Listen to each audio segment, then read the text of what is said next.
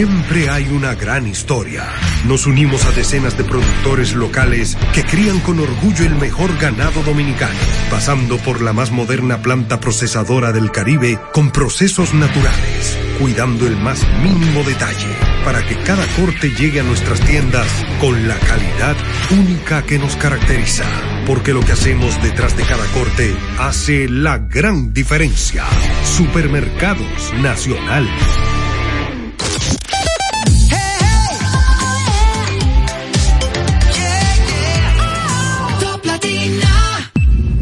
Desde ahora en Top Latina, las noticias, análisis, entrevistas, en un diálogo ameno y jovial, en No se diga más.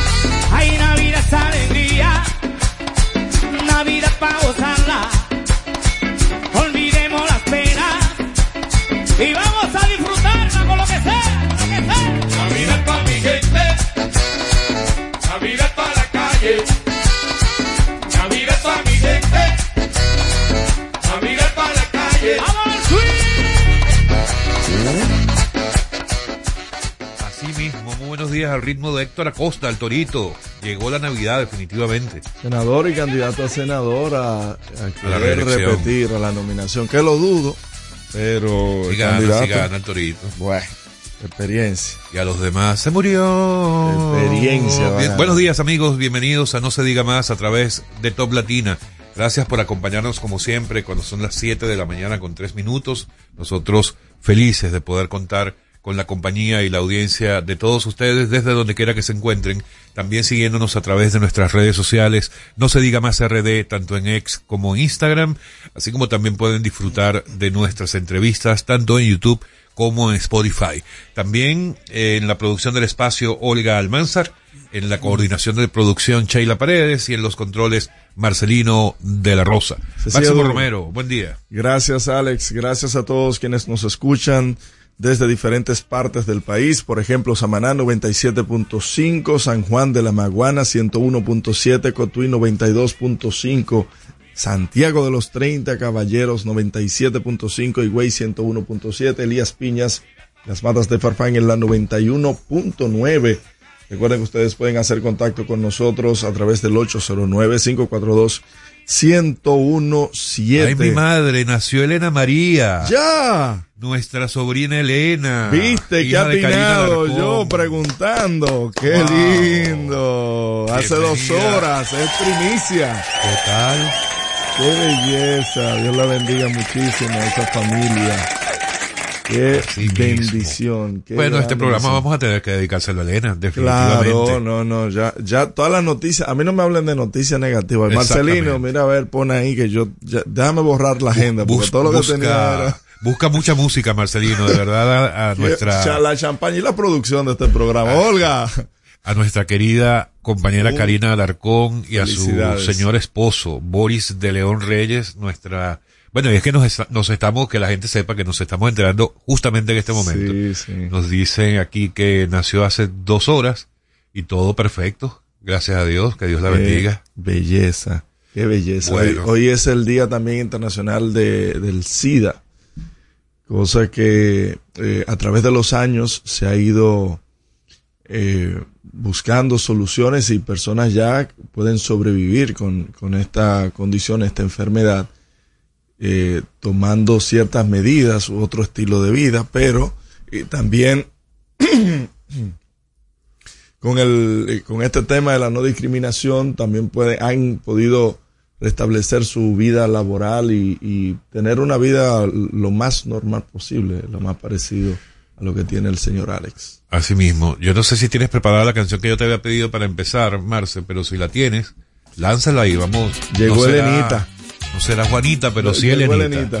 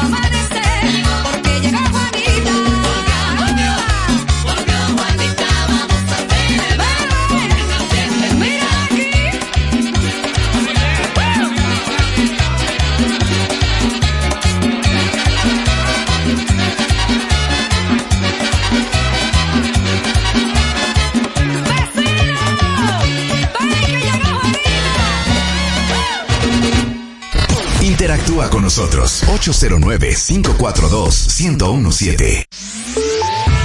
y No se diga más, es momento de darle una ojeada a los periódicos más importantes del país y saber qué dicen sus portadas.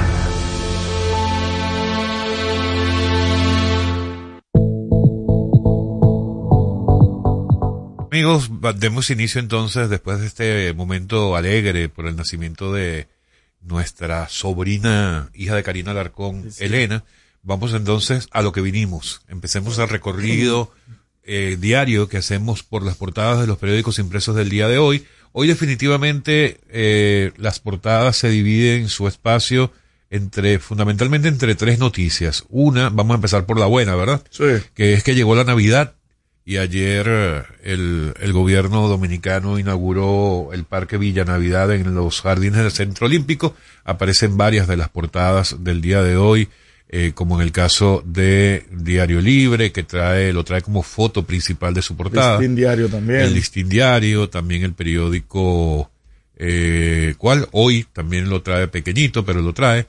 Eh, y otras de las noticias, una económica, una nueva reducción de la tasa de, de interés de 7.25 a 7% anual por parte del Banco Central. La tercera reducción en los últimos meses llegó a estar en 7.75. Correcto. Eh, esto ocupa al parte de la noticia principal del periódico Hoy, también del periódico El Caribe, que dice además que la tasa de política monetaria disminuye de 7.25 a 7 anual, decisión que contribuirá a bajar los costos de financiamiento de las entidades financieras. De- También el nuevo diario lo trae como, como sus principales titulares. que debería regularse en ese sentido porque cuando el Banco Central dispone el alza de la tasa, los bancos la suben automáticamente. Sin embargo, cuando hay una No baja, no la echan para atrás, sino que tiene, tienes tú que llamar como, como prestatario eh, para que realicen el descenso de la tasa y el reajuste.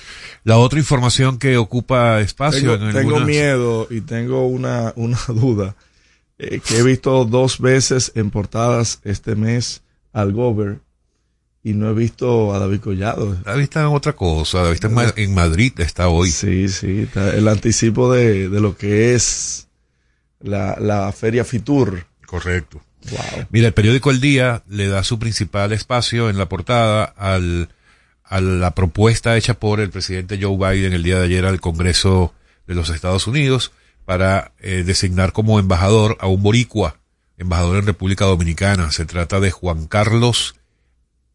Iterregui. Y Terregui, que esta es una nominación, una nominación, una propuesta que va al Senado, eh, la cual debe ser refrendada por ellos, y entonces también ser aceptada por el, por el, por el país que lo recibe, en este caso República Dominicana. Faltan dos procesos todavía para eso, por lo que me pareció muy extraño que le dieran la foto de portada. A mí me pareció extraño fue el titular del día por lo de un hispano. Sí, Eh, de tanto origen como boricua. hispano, porque es No, boricua, ¿verdad? de Origen boricua, hispano, Igual es es latino, latino. Lo Mira, el periódico, el Diario Libre le, le continúa dando eh, Espacio. espacio a esta noticia de Transcorlatán que dice que, es, que esta empresa ejecutó el 65% del contrato con Intran, cosa que quienes transitan día a día, si se supone que la solución del tránsito era la ejecución del 100% de este contrato y de este plan, y la empresa dice tener un 65%, entonces lo que nos vendieron fue un fiasco. No, no, no, no, no. No necesariamente. Pero, porque- pero, eh, pero es que yo no porque entiendo es porque que- por lo menos dos calles, dos calles por lo menos, dos, No, debieran trabajar y debieran escúchame. eh, estar fluido el tránsito. es que el tema, vamos a dejar a un lado el tema de si fue legal o no fue legal, si no, hubo no, te corrupción no estoy diciendo eh, en, en el tema de... Lo que pasa de- es que se trata de, todo, de todo un sistema que no depende exclusivamente de la instalación de un, de una cantidad de semáforos. Ajá. Se trata de que realmente es lo más importante. Una vez que tú tienes instalados todos los semáforos de la ciudad o del Gran Santo Domingo, de la demarcación que sea, lo realmente importante allí es el sistema que opera ese, eh, el sistema Pero hay un, valga la pero el mismo, el mismo Hugo Veras, hay anuncios ahí y hay eh, el, el, cuando hizo el lanzamiento del centro de comando. O sea, tenemos centro de comando, tenemos instalaciones de, de semáforos, de la red semafórica, y tenemos un software. Entonces, vuelvo y digo, y hay un 65% de instalación que dice la empresa que está ya realizado No, Óigame. la- la- las nuevas autoridades del Intran ya lo certificaron. Ok, tiene un 65%, pero es lo que digo. Si usted tiene el 65% de algo, el- en la calle, en la, la ciudad no debería estar colapsada. Señores, en el día de ayer, suerte que yo terminé mis labores temprano y, y tuve que cancelar hasta otras actividades que tenía porque la calle estaba insoportable. Entonces vuelvo y repito, o nos vendieron un fiasco y lo compramos muy caro o a ver qué va a pasar, porque si, si ya se certificó desde el Intran de que hay un 65% instalado, estamos hablando de más de 600 millones de pesos para seguir teniendo los mismos o peores tapones. Y entonces, Bueno, no sé, yo creo que yo creo que va más allá, yo creo que eh, para que haya una solución tenía que ser el 100%, pero como yo de eso no sé, yo solamente estoy diciendo las referencias que tengo. óyeme, la empresa dice ejecutó más de 863 millones. La empresa dice que ejecutó más de 863 millones y tenemos, pero para mí que fue al revés entonces, le dieron al botón que no era y, y ahora tenemos más tapones de lo que había. Bueno, esa es la información principal del periódico Diario Libre y el resto de las informaciones que muestran las portadas de los periódicos impresos. Ay, que, que eh, Pacheco podía ser, dejó abierta la posibilidad de ser candidato Sí, a senador. Que, el partido posiblemente le tenga otras. y que él se sacrificaría por cualquier decisión del partido. Wow, a Alfredo Pacheco hay que reconocerle que es un hombre, bueno, es un político a carta cabal. Sí, sí, sí. Él sabe perfectamente qué le conviene, qué no le conviene, y es un tipo disciplinado. Sí, sí. Más de una vez su partido ha tomado decisiones con las que él no ha estado totalmente de acuerdo, pero si ha sido el interés del partido, él ha, él ha dicho que sí. Así que probablemente haya, haya sorpresa la semana que viene en ese sentido. Eh, si esa fuera la opción, lo que circulaba ayer era que él podía pasar entonces al- a la candidatura senatorial eh, acá en el distrito. Eh, Carolina eh, Mejía como Alcaldesa. no, pero entonces ya va. Sería eh, Pacheco como senador Sí. y Carolina, alcaldesa. y Carolina alcaldesa, pero no falta una pieza ahí. El diputado que sustituiría la curul No, de... eso no es tan importante. Bueno, lo cierto es que esto, todo esto gira en torno Ah, a me la, imagino, a la poner a de Omar Faride como Fernández. diputada en la circunscripción número Sí. dos. No, ya no va a echar para atrás. ¿Eh? Bueno, eh, vamos a dejarlo hasta aquí, el recorrido por las portadas de los periódicos impresos. Recuerden, amigos, que ustedes en cualquier momento pueden conseguirlas en Spotify, las portadas podcast, by no se diga más. Al regreso, más información en No se diga más. Top Latina. Dale un toque dulce a tus mañanas con las nuevas French Toast Sticks de Wendy's. Mmm, deliciosas tostadas francesas cortadas a mano, crujientes por fuera y suaves por dentro, servidas con rico sirop. Pruébalas, el desayuno perfecto para tener un buen día. Solo en Wendy's. Cuando nos cuidamos unos a otros, hay comunidad. Donde hay comunidad, hay más oportunidades. Donde hay más oportunidades, se vive mejor. Por eso en Grupo Punta Cana trabajamos diariamente de la mano con nuestra comunidad, con proyectos que garantizan el acceso a salud y educación, promoviendo la cultura y el respeto por el medio ambiente, porque el verdadero desarrollo solo es posible cuando es para todos. Grupo Punta Cana con la comunidad. Descubre más en www.grupopuntacana.com.do. La Navidad es rica, más de una noche buena se celebra en mi tierra. La Navidad de adentro, la que viene del alma, solo se ve en Quisqueya. Presente todo el tiempo, presente en cada mesa de los dominicanos. La Navidad que empieza un primero de enero solo se da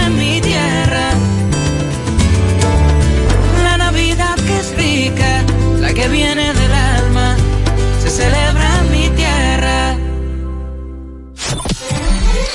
celebramos la Navidad en República Dominicana. Aquí en el Seibo State goza la Navidad. Aquí hay aguinaldo en todos los barrios. La iglesia se encarga de eso. La música la ponen toda la noche los músicos durante todo el mes de diciembre. Así que si tú quieres, echa para acá para que disfrute la Navidad al estilo del Seibo. Y así celebramos la Navidad en República Dominicana. Este segmento fue presentado por Gobierno de la República Dominicana.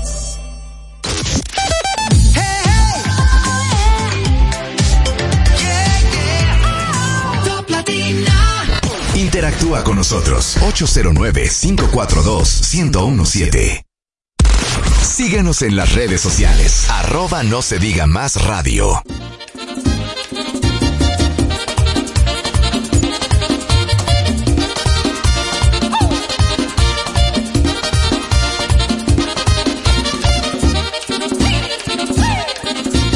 Cuando no estás me parece que he perdido todo. Cuando vuelves me siento otra vez tan feliz.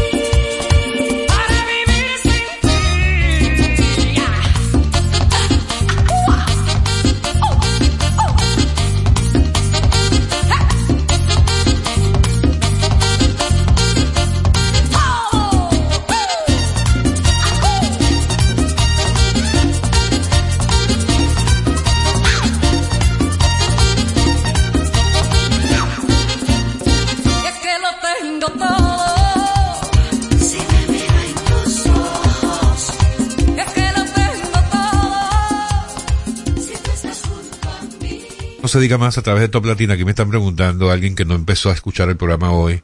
Que qué pasaba, que si no estaba, ¿verdad? que por qué la música. No, que estamos en alegría. Es que estamos en alegría, llegó la Navidad y llegó Elena, la niña de Karina Larcón, que nació hace un poco más de dos horas.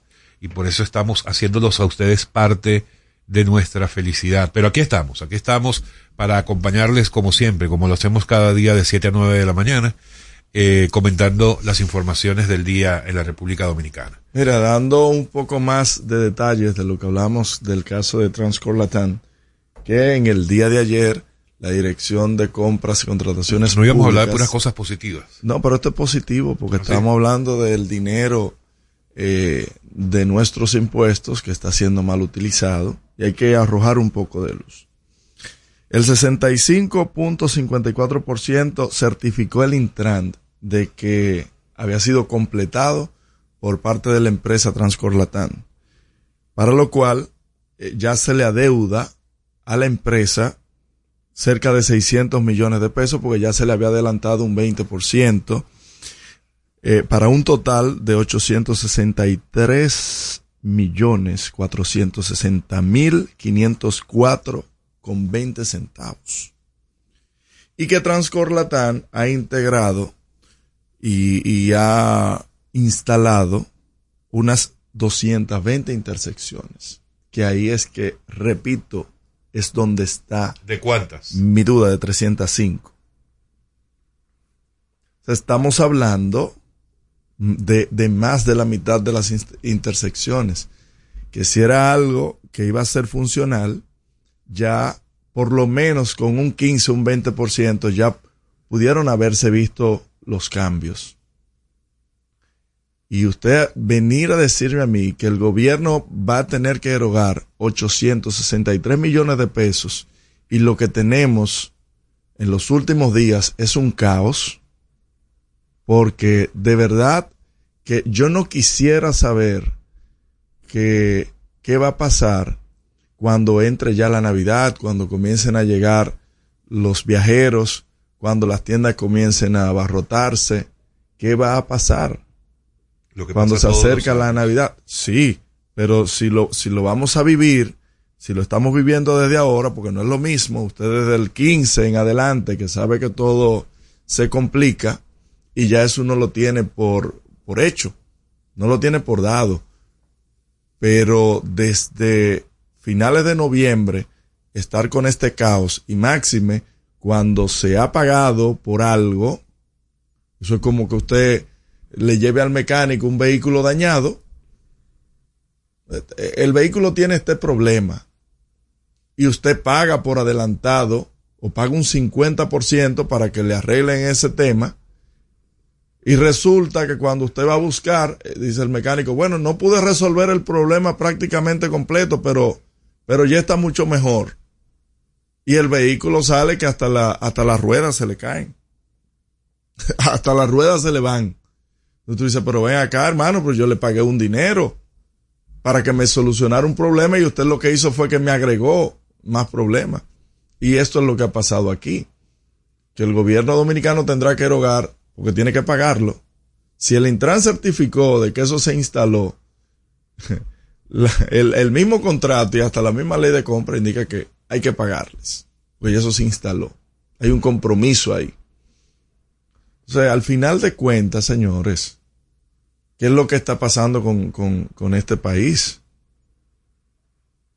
Porque el, ¿Y por qué que no se respeta el dinero de los contribuyentes?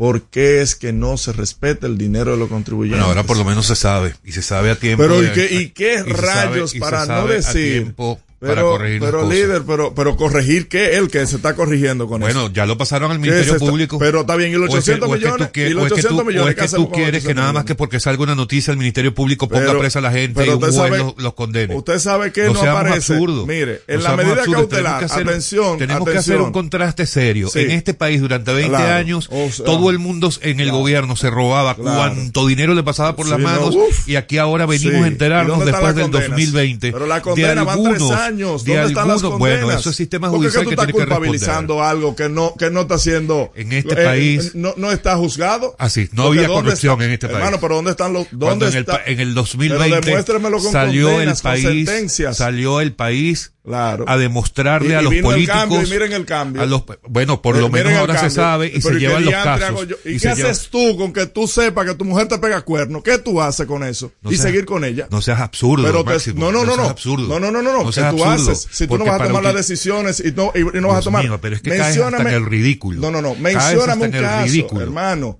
Tienen tres años descubriéndose irregularidades. Enséñeme un procesado del PRM.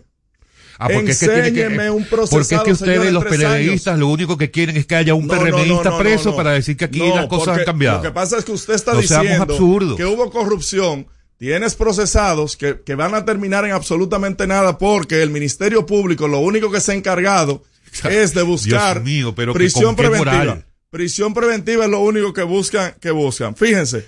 Tú dices que aquí no cuando- había corrupción. Óigame, en la, en la medida cautelar, usted tener que sabe qué quedó, Dios mío. usted sabe que ese Ministerio Público hizo.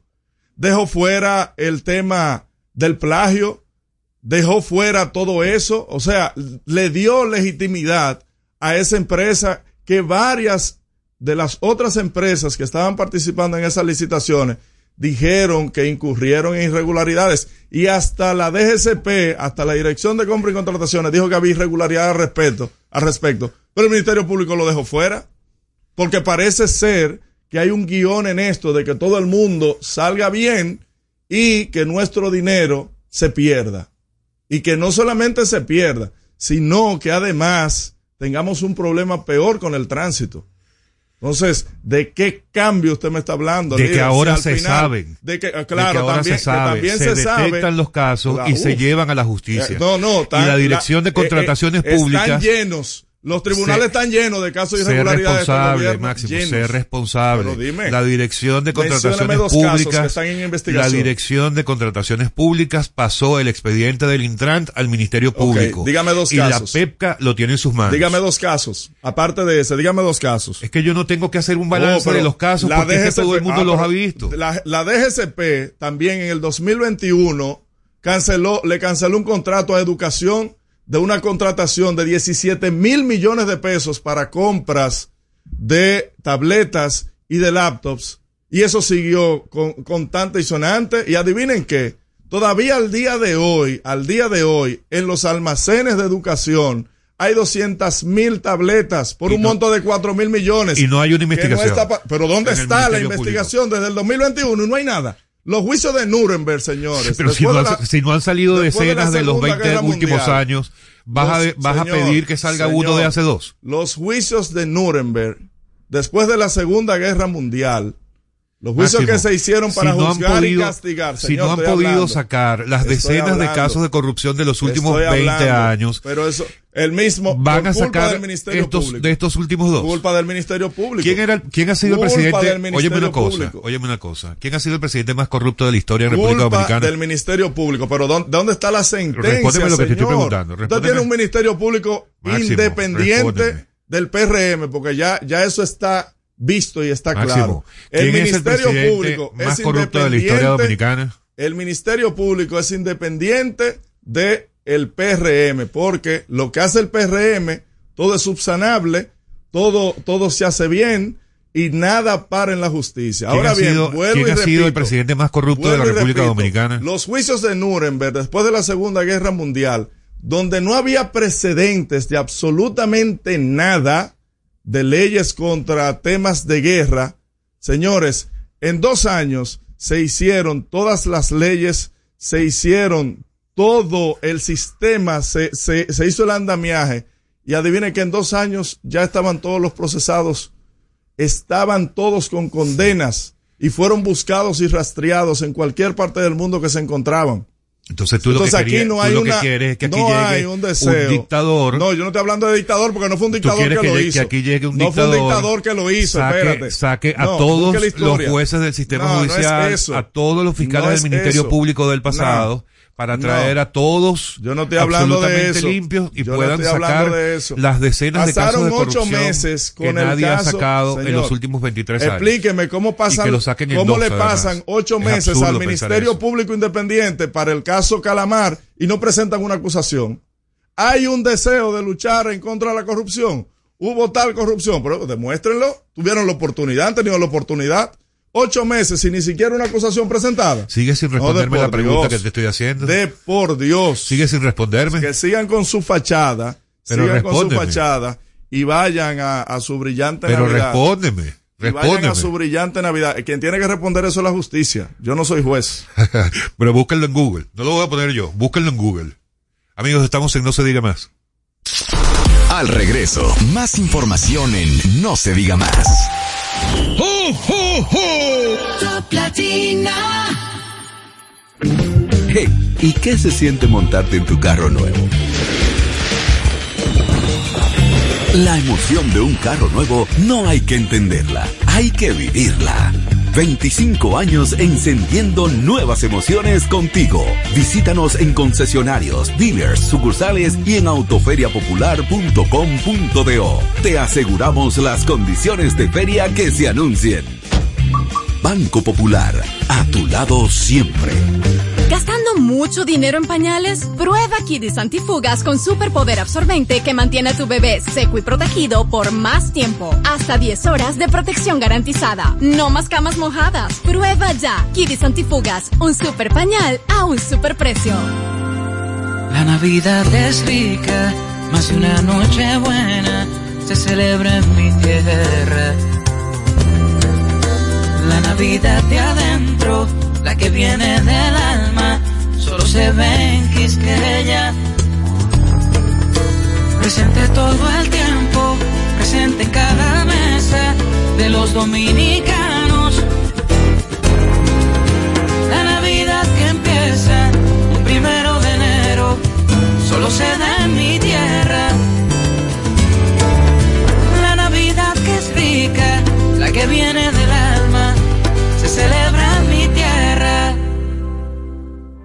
Jugosas, sabrosas, tiernas y frescas. Así describen nuestras carnes en Supermercados Nacional. Detrás de un gran producto siempre hay una gran historia. Nos unimos a decenas de productores locales que crían con orgullo el mejor ganado dominicano, pasando por la más moderna planta procesadora del Caribe con procesos naturales, cuidando el más mínimo detalle para que cada corte llegue a nuestras tiendas con la calidad única que nos caracteriza.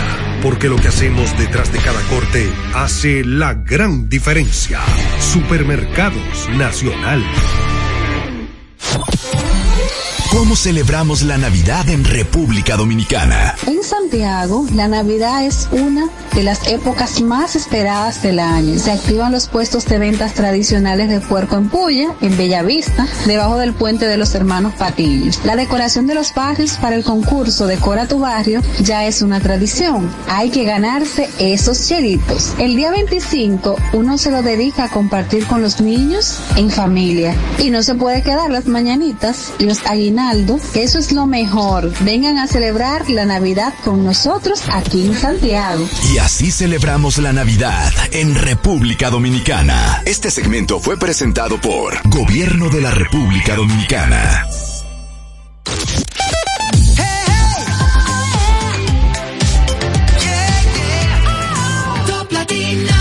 Seguimos conectados con ustedes en No se diga más por Top Latina. Infórmate sobre los principales acontecimientos del deporte en No se diga más. Amigos, de vuelta en No se diga más a través de Top Latina y nos vamos enseguida vía telefónica con nuestro compañero Robert Mateo. ¿Qué nos traes hoy en los deportes, Robert? Buenos días, Alex, y a todos ustedes que están allá, amigos que nos escuchan. Señores, muchísima información interesante, sobre todo con Lidón, porque yo creo que esta, yo entiendo que es la fecha más importante para el deporte aquí en República Dominicana cuando se juega pelota y no se detiene la cosa.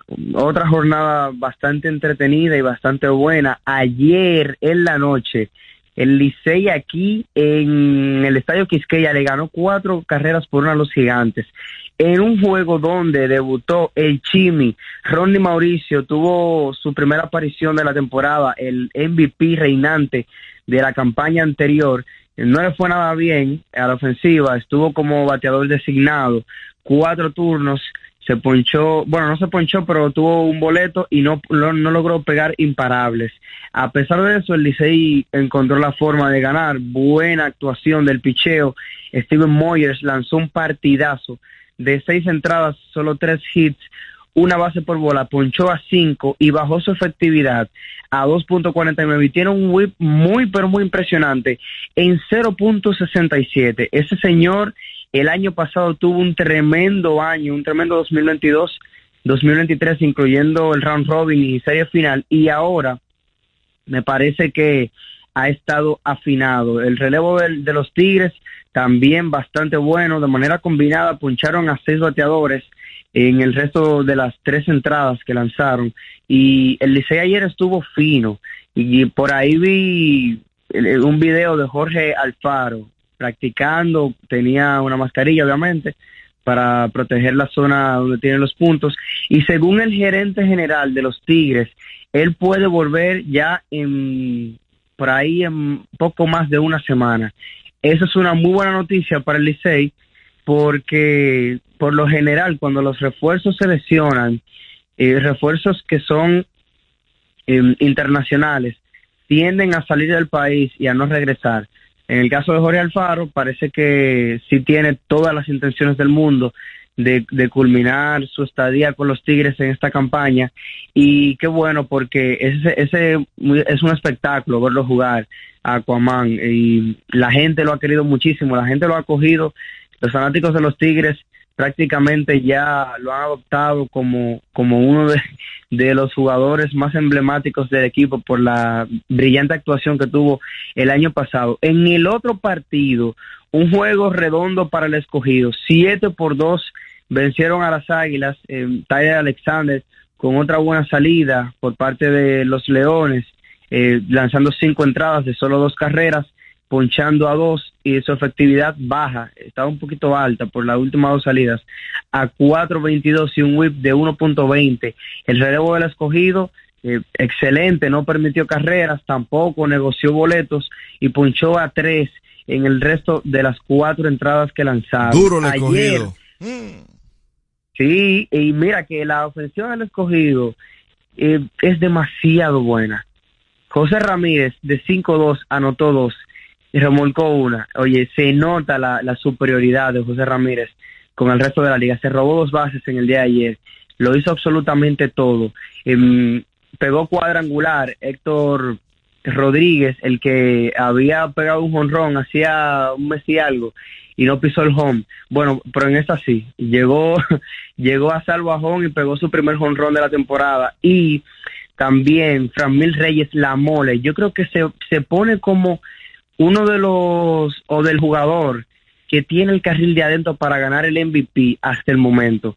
Pegó su jonrón número 8, remolcó su carrera número 30. eh, y Franmil Reyes ha estado encendido. Ahora batea 302. Su promedio subió 8 puntos. Y óyeme, yo creo que si hay alguien que, que tiene la valía para un equipo este año, es Framil Reyes, porque el escogido ahora está en la cuarta posición, solo medio juego detrás del tercer lugar que lo tienen los Tigres y a solo tres y medio de la primera posición que dominan los gigantes luego de la derrota de ayer. Y no solo eso, en ese partido, la- el abridor de las Águilas, Alfredo Simón, tuvo uno de los episodios que son lamentables para la liga y que yo entiendo que Lidón debe de, poner una sanción para detener esto. Ya no es la primera vez que este jugador lo hace. Luego de que le cantaran una bola que él pensó que era strike, fue corriendo prácticamente como si le, fuera a dar al oficial del home plate y empujó a Tony Peña, al dirigente, empujó a los jugadores, estaba incontrolable. Y son actuaciones que para un espectáculo como es Lidón no deben de ser aceptables. Lidón tiene que poner una sanción tanto económica como eh, deportiva al jugador y que este tipo de cosas se acaben, que son precedentes, que los jugadores no, no tengan ni siquiera la intención de volver a cometer este, es- esta clase de jugadas. Para la jornada de hoy, el escogido visita a los gigantes a las 7 de la noche, a las 7.30 las Águilas Ibaeñas en San Pedro contra las Estrellas y los Toros del Este vienen aquí al Estadio Quisqueya para medirse ante los Tigres. Cartelera completa eh, este día para Lidón y se ve muy pero muy bien la cosa. Las estrellas perdieron a, Edwin Uceta como abridor, uno de sus mejores abridores en los últimos dos o tres años y a ver cómo van a reponer esa baja porque es bastante sensible para un equipo que ha tenido problemas en las últimas semanas con el picheo abridor, sobre todo, precisamente por esto. Jugadores que se marchan por otros compromisos, Uceta se va a Medio Oriente eh, a jugar y lo obviamente con ese, ese tipo de equipos para aquel lado del mundo detienen a los jugadores el lidón de manera inmediata desde que firman. Así que señores, pasen un feliz fin de semana, manténgase activo con Lidón y sobre todo, si su equipo gana, de mucha cuerda. Nos vemos. Gracias, Robert. Interactúa con nosotros 809-542-1017. Top Latina. Hey, ¿y qué se siente montarte en tu carro nuevo? La emoción de un carro nuevo no hay que entenderla, hay que vivirla. 25 años encendiendo nuevas emociones contigo. Visítanos en concesionarios, dealers, sucursales y en autoferiapopular.com.do. Te aseguramos las condiciones de feria que se anuncien. Banco Popular, a tu lado siempre. Tenemos una tierra buena, fértil, con frutos que hacen que un país pequeño se vea gigante. Esa tierra la trabajamos, porque como país tenemos una meta, producir orgullo. No hay país pequeño si sus frutos lo hacen grande. Ferquido, crece lo mejor de aquí. Patrocinador oficial de Creso, creando sueños olímpicos. Dale el toque dulce a tus mañanas con las nuevas French Toast Sticks de Wendy's. Deliciosas tostadas francesas cortadas a mano, crujientes por fuera y suaves por dentro, servidas con rico sirop. Disponibles de lunes a viernes de 7 a 10.30 y sábados y domingos de 7 a 11 de la mañana. Pruébalas ya, el desayuno perfecto para tener un buen día. Solo en Wendy's.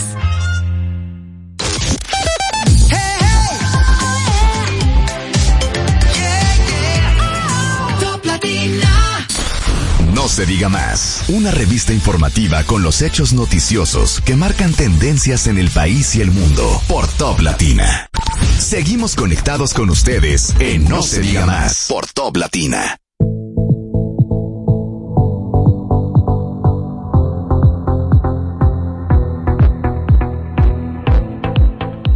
Amigos de vuelta en No se diga más a través de Top Latina. Por fin, ya a esta hora, que son las que, las 7 y 48 minutos de la mañana, vamos a dejar que Máximo siga pensando en sus temas políticos, pero allá en su mente vamos a seguir hablando de cosas buenas, cosas positivas. Y para ello vamos a darle la bienvenida a nuestros primeros invitados del día de hoy. Se tratan de Paola Soto, quien es gerente de comunicación corporativa y sosteni- sostenibilidad en Santo Domingo Motors, y Vicente Chuan, gerente comercial de Suzuki en Santo Domingo Motors. Yo hubiera querido que viniera la gente de Chevrolet, que es mi marca.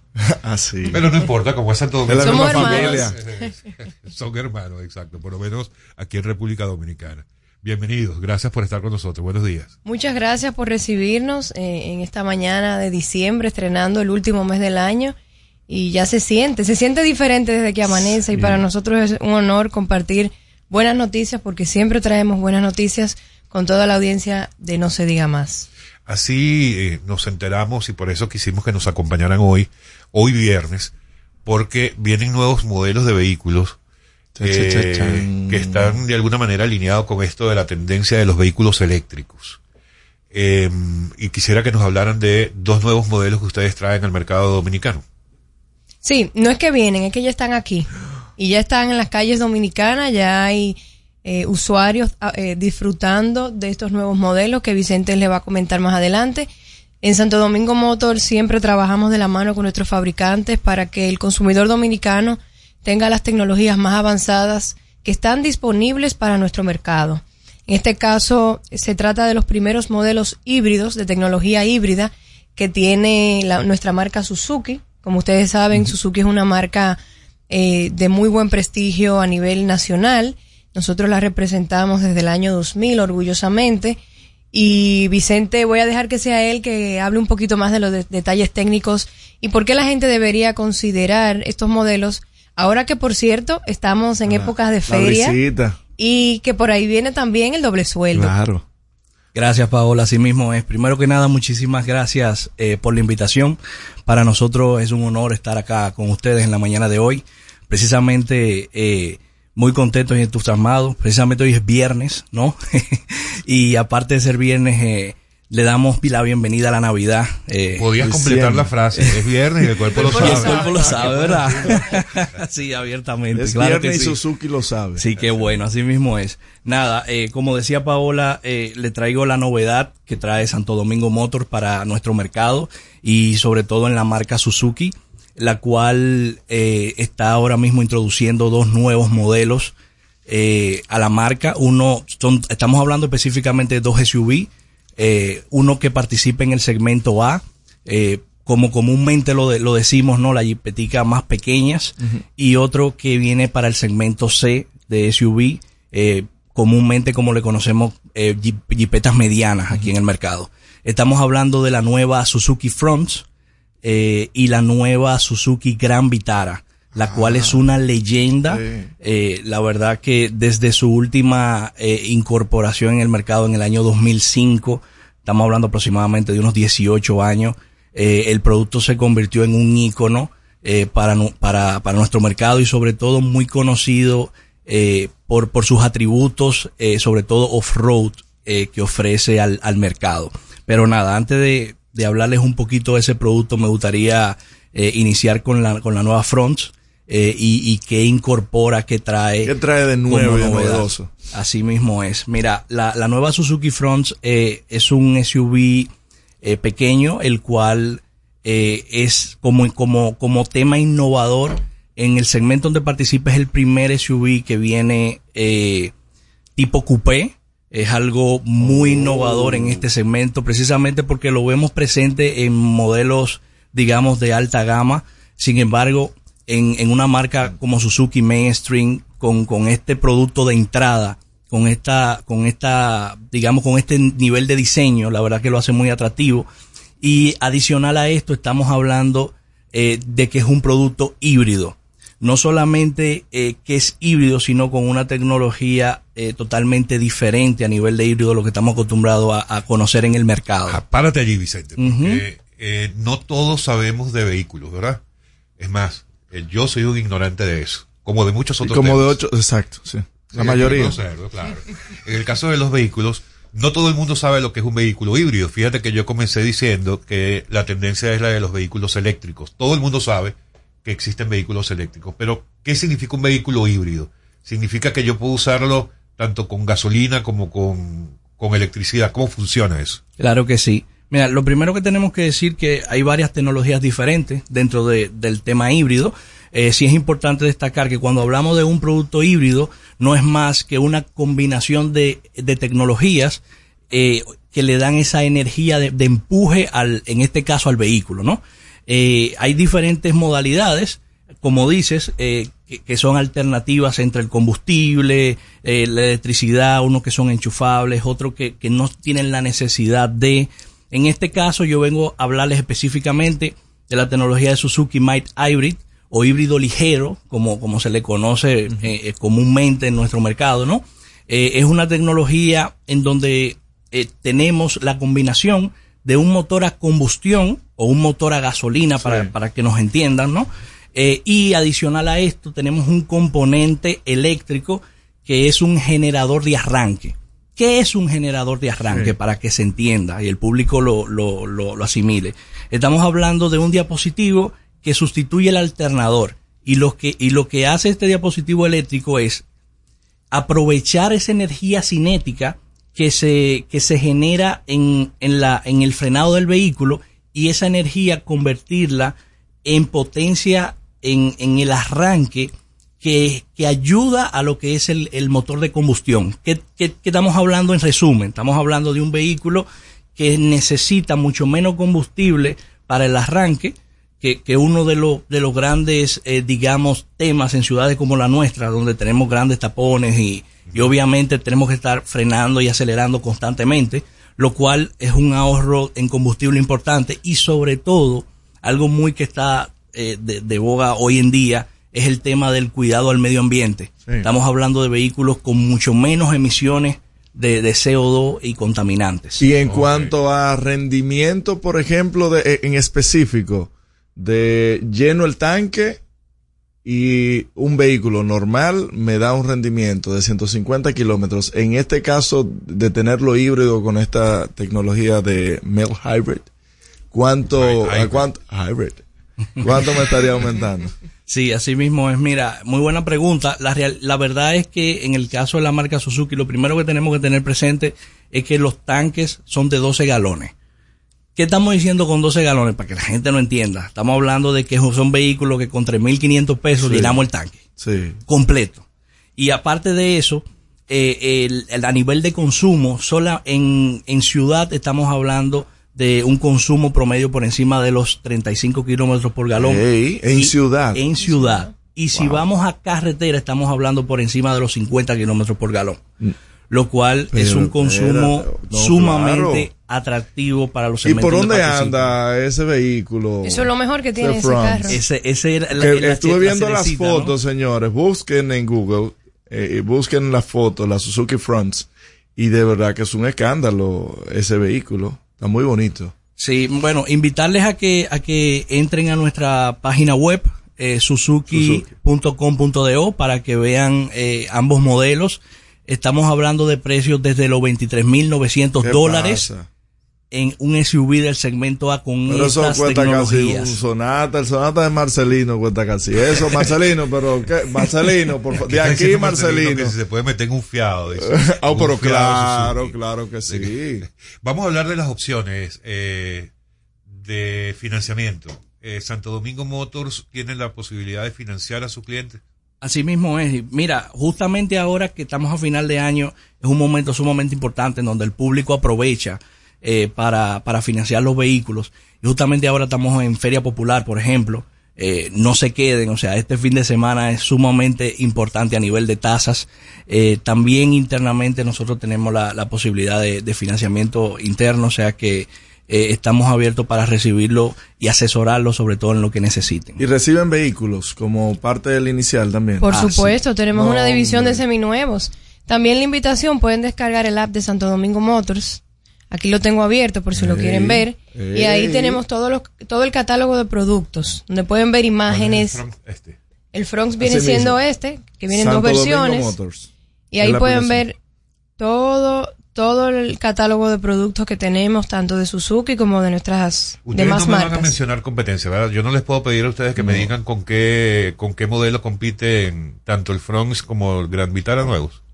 Pudiésemos ay- ayudar a la audiencia con los Claro modelos, sí. eh, las marcas que nosotros comercializamos ahí. Claro que sí. Mira, como te mencionaba ahorita, es un SUV pequeño dentro del segmento A. En este segmento, la verdad que se ha introducido en, en los últimos cuatro años y está muy competitivo, sobre todo por justamente por esos precios de entrada. Sí. Estamos hablando de 23.000 productos que, Bueno. que andan dentro de un SUV de los desde los 20 mil dólares hasta los 30 mil dólares. Y ahí a nivel de competencia te podemos hablar eh, eh, específicamente, la, por ejemplo, la Chevrolet Groove. Correcto. Es uno de los productos que entran dentro de, de ese segmento. Eh, también está eh, la Nissan Magnite. Eh, Ah, con razón quisieron mencionar competencia, pues son los primos igual. Eh, pero están ahí. Claro, claro. obvi- Y, obvia- y en el tema del, del mantenimiento, porque como es un vehículo de, de nueva introducción, está garantizado el mantenimiento de, de ante cualquier tema que pueda suceder. Sí, mira, en el caso del mantenimiento específicamente estamos hablando de cada cinco mil kilómetros o tres meses. Y algo sumamente importante que no se puede quedar fuera es el, te- el hecho de la garantía. Estamos hablando de que lo- los, todos los autos de Santo Domingo Motor cuentan con tres años o cien mil kilómetros de Tres garantía. años de garantía. Y en el caso de los modelos híbridos, escucha esto, en el caso de los modelos híbridos, todos los componentes híbridos específicamente tenemos 5 años o 100 mil kilómetros ¿Qué? de garantía. Para y, que... y yo creo que, que él se refería a por dónde andan los costos de mantenimiento. Sí, y, y yo creo que vale la pena mencionar, yo que he sido usuaria de la marca, que es muy económico mantener un Suzuki. Eso es una de las grandes bondades. Todo el que ha tenido un Suzuki lo sabe. Tengo un amigo que me dijo, yo salí de mi Suzuki porque porque ya me cansé de verlo, pero eso nunca me dio problema, eso no se acaba, fue, fue la palabra que usó. Y lo más bondadoso y lo más noble que tiene Suzuki es que sus costos de mantenimiento son muy bajos. No me atrevo a decirte los costos porque obviamente varía de Sí, un varía modelo a otro, también varía del uso, aquellos usuarios que son más eh, pasivos, eh, pueden consumir menos y así. Pero a ver, desde 23.900 dólares, usted va a tener tres años. cita ya y, y baja No, no, pero, pero invitando, óigame, desde 3.000, desde 23.900 dólares va a tener hasta cinco años en piezas En componentes y en híbridos. componentes híbridos. Tres años de mantenimiento full, tres años de o 100 mil De garantía, kilómetros de garantía. de, de garantía, perdón, de garantía. Y además te reciben el vehículo como parte del inicial, te mismo. hacen el financiamiento, te brindan café. No, pero está. Y si quieres accesorios, también lo tenemos. Si quieres ponerle un rack de techo, toda esa accesorización también la tenemos allá. También tenemos la facilidad de, lo- del- de los seguros. eh, También dentro de, o sea, que se sale de ahí con Se todo. sale de ahí El ready. negocio es tre- 360, como dicen. Bien, Así una pregunta. Eh, ¿cuál, de- ¿Cuál es el comportamiento habitual del dominicano, del, del consumidor dominicano, en este caso de vehículos, en cuanto a que, o sea, qué es lo que suele ocurrir? La persona llega, pasa a la universidad, por ejemplo, y se compra su primer vehículo, se lo compra a sus padres, no sé. Eh, compra un vehículo, por ejemplo, como el Fronx.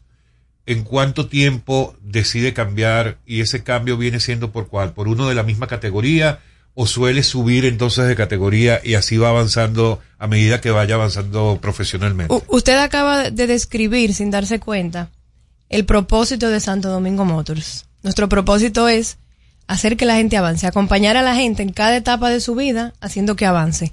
Y se le quedó un paso. A lo mejor el, el primer vehículo es una motocicleta.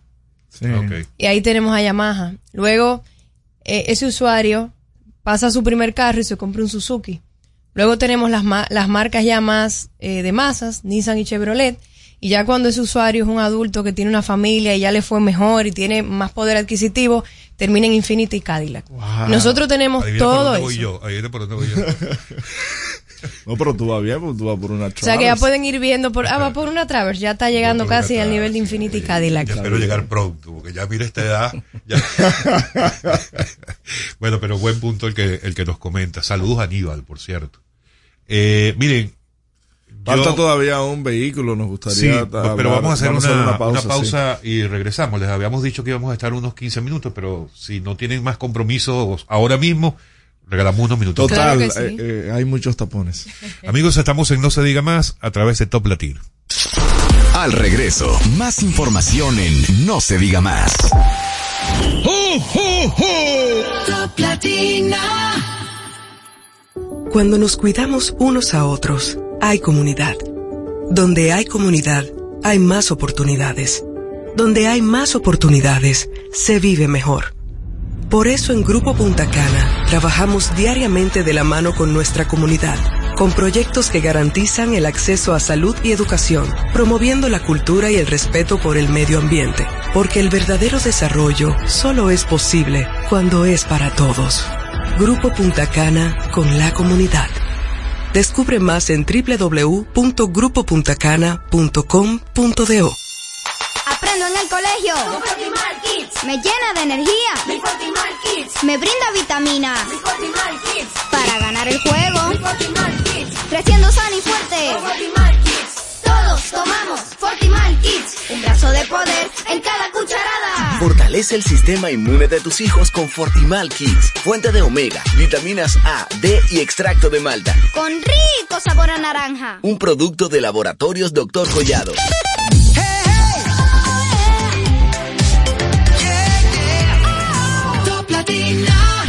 Comunícate con nosotros al 809-542-1017. Seguimos conectados con ustedes en No se diga más por Top Latina.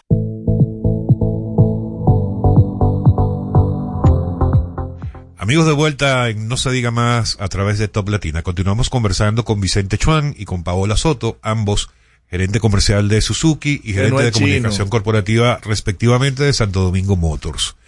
Eh, vamos a hablar Suzuki de es, la gran es japonés, por cierto, Suzuki. Ah, sí, sí. Oye, ya que hablas de eso, antes de pasar a la Gran Vitara, en el tema de la, re- de la recompra, de la reventa de vehículos, aquí yo no sé si llega a ser un mito, pero es, es frecuente escuchar que las personas prefieren comprar un Toyota porque es el que cuando deciden venderlo, después de dos años, cuatro años, lo que sea, es el que mejor precio mantiene.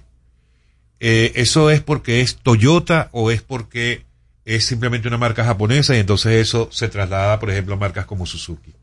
¿O es un mito? ¿Eso no es real? ¿Cómo es el...? Eso depende mucho de cada mercado, obviamente, y de las preferencias del consumidor. En el caso de las marcas que nosotros comercializamos, Suzuki eh, también es otra de sus bondades. Es una marca que mantiene muy bien, muy bien su, su costo. Nosotros tenemos, por ejemplo, eh, clientes de Suzuki Jimmy que han vendido su vehículo hasta más caro de lo que lo compraron. mismo es. Y le han sacado hasta beneficio económico. Fue una, fue una revolución. El, que es sí, el chiquitico, chiquitico, ¿no? sí. Así mismo es. Y justamente esa es una de las bondades de la marca Suzuki. Precisamente es una marca puramente japonesa, eh, la cual en mercados como el nuestro eh, son favorecidas por, por ese interés del consumidor y, y suceden fenómenos como lo que menciona Paola. Pero es por ser una marca japonesa.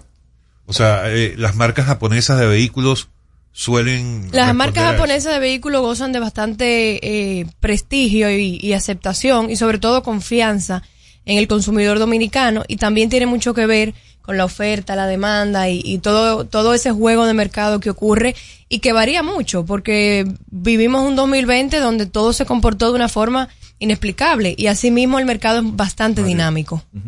A ver, la nueva Gran Vitara, ¿qué nos trae esta nueva versión 2024? Así es. eh, la leyenda resurge.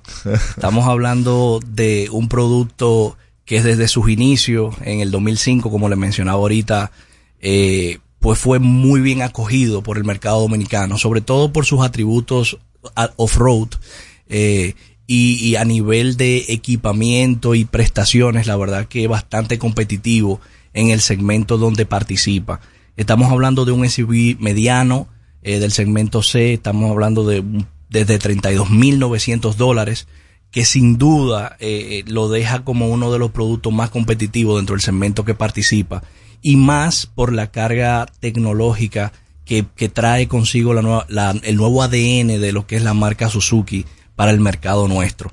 Estamos hablando también eh, de una motorización 1.5 litros, 4 cilindros, con un motor Might Hybrid o híbrido ligero eh, que incorpora eh, más de eh, cerca de los 137 newton metro de torque y 103 caballos de fuerza, que la verdad que, que la hacen eh, un modelo bastante competitivo. Pero a nivel de espacio y confort. Sí, a- a- agregándole ahí, antes de, de ir a esa parte, dentro del segmento mediano, le decía que tiene una carga de tecnología bastante importante. Eh, dentro del segmento donde participa, pues la verdad que dentro de las medidas están eh, precisamente por encima de los 4000 milímetros de, de longitud. Para traducirlo, estamos hablando de dos filas de asientos, pero con bastante espacio, eh, incluso para las personas eh, que tienen una altura por encima de los seis pies y con un espacio de cajuela o de baúl, De como, se- baúl. como decimos aquí, ¿no? Eh, bastante espacioso. Estamos hablando del producto eh, más espacioso que tiene la marca ahora mismo.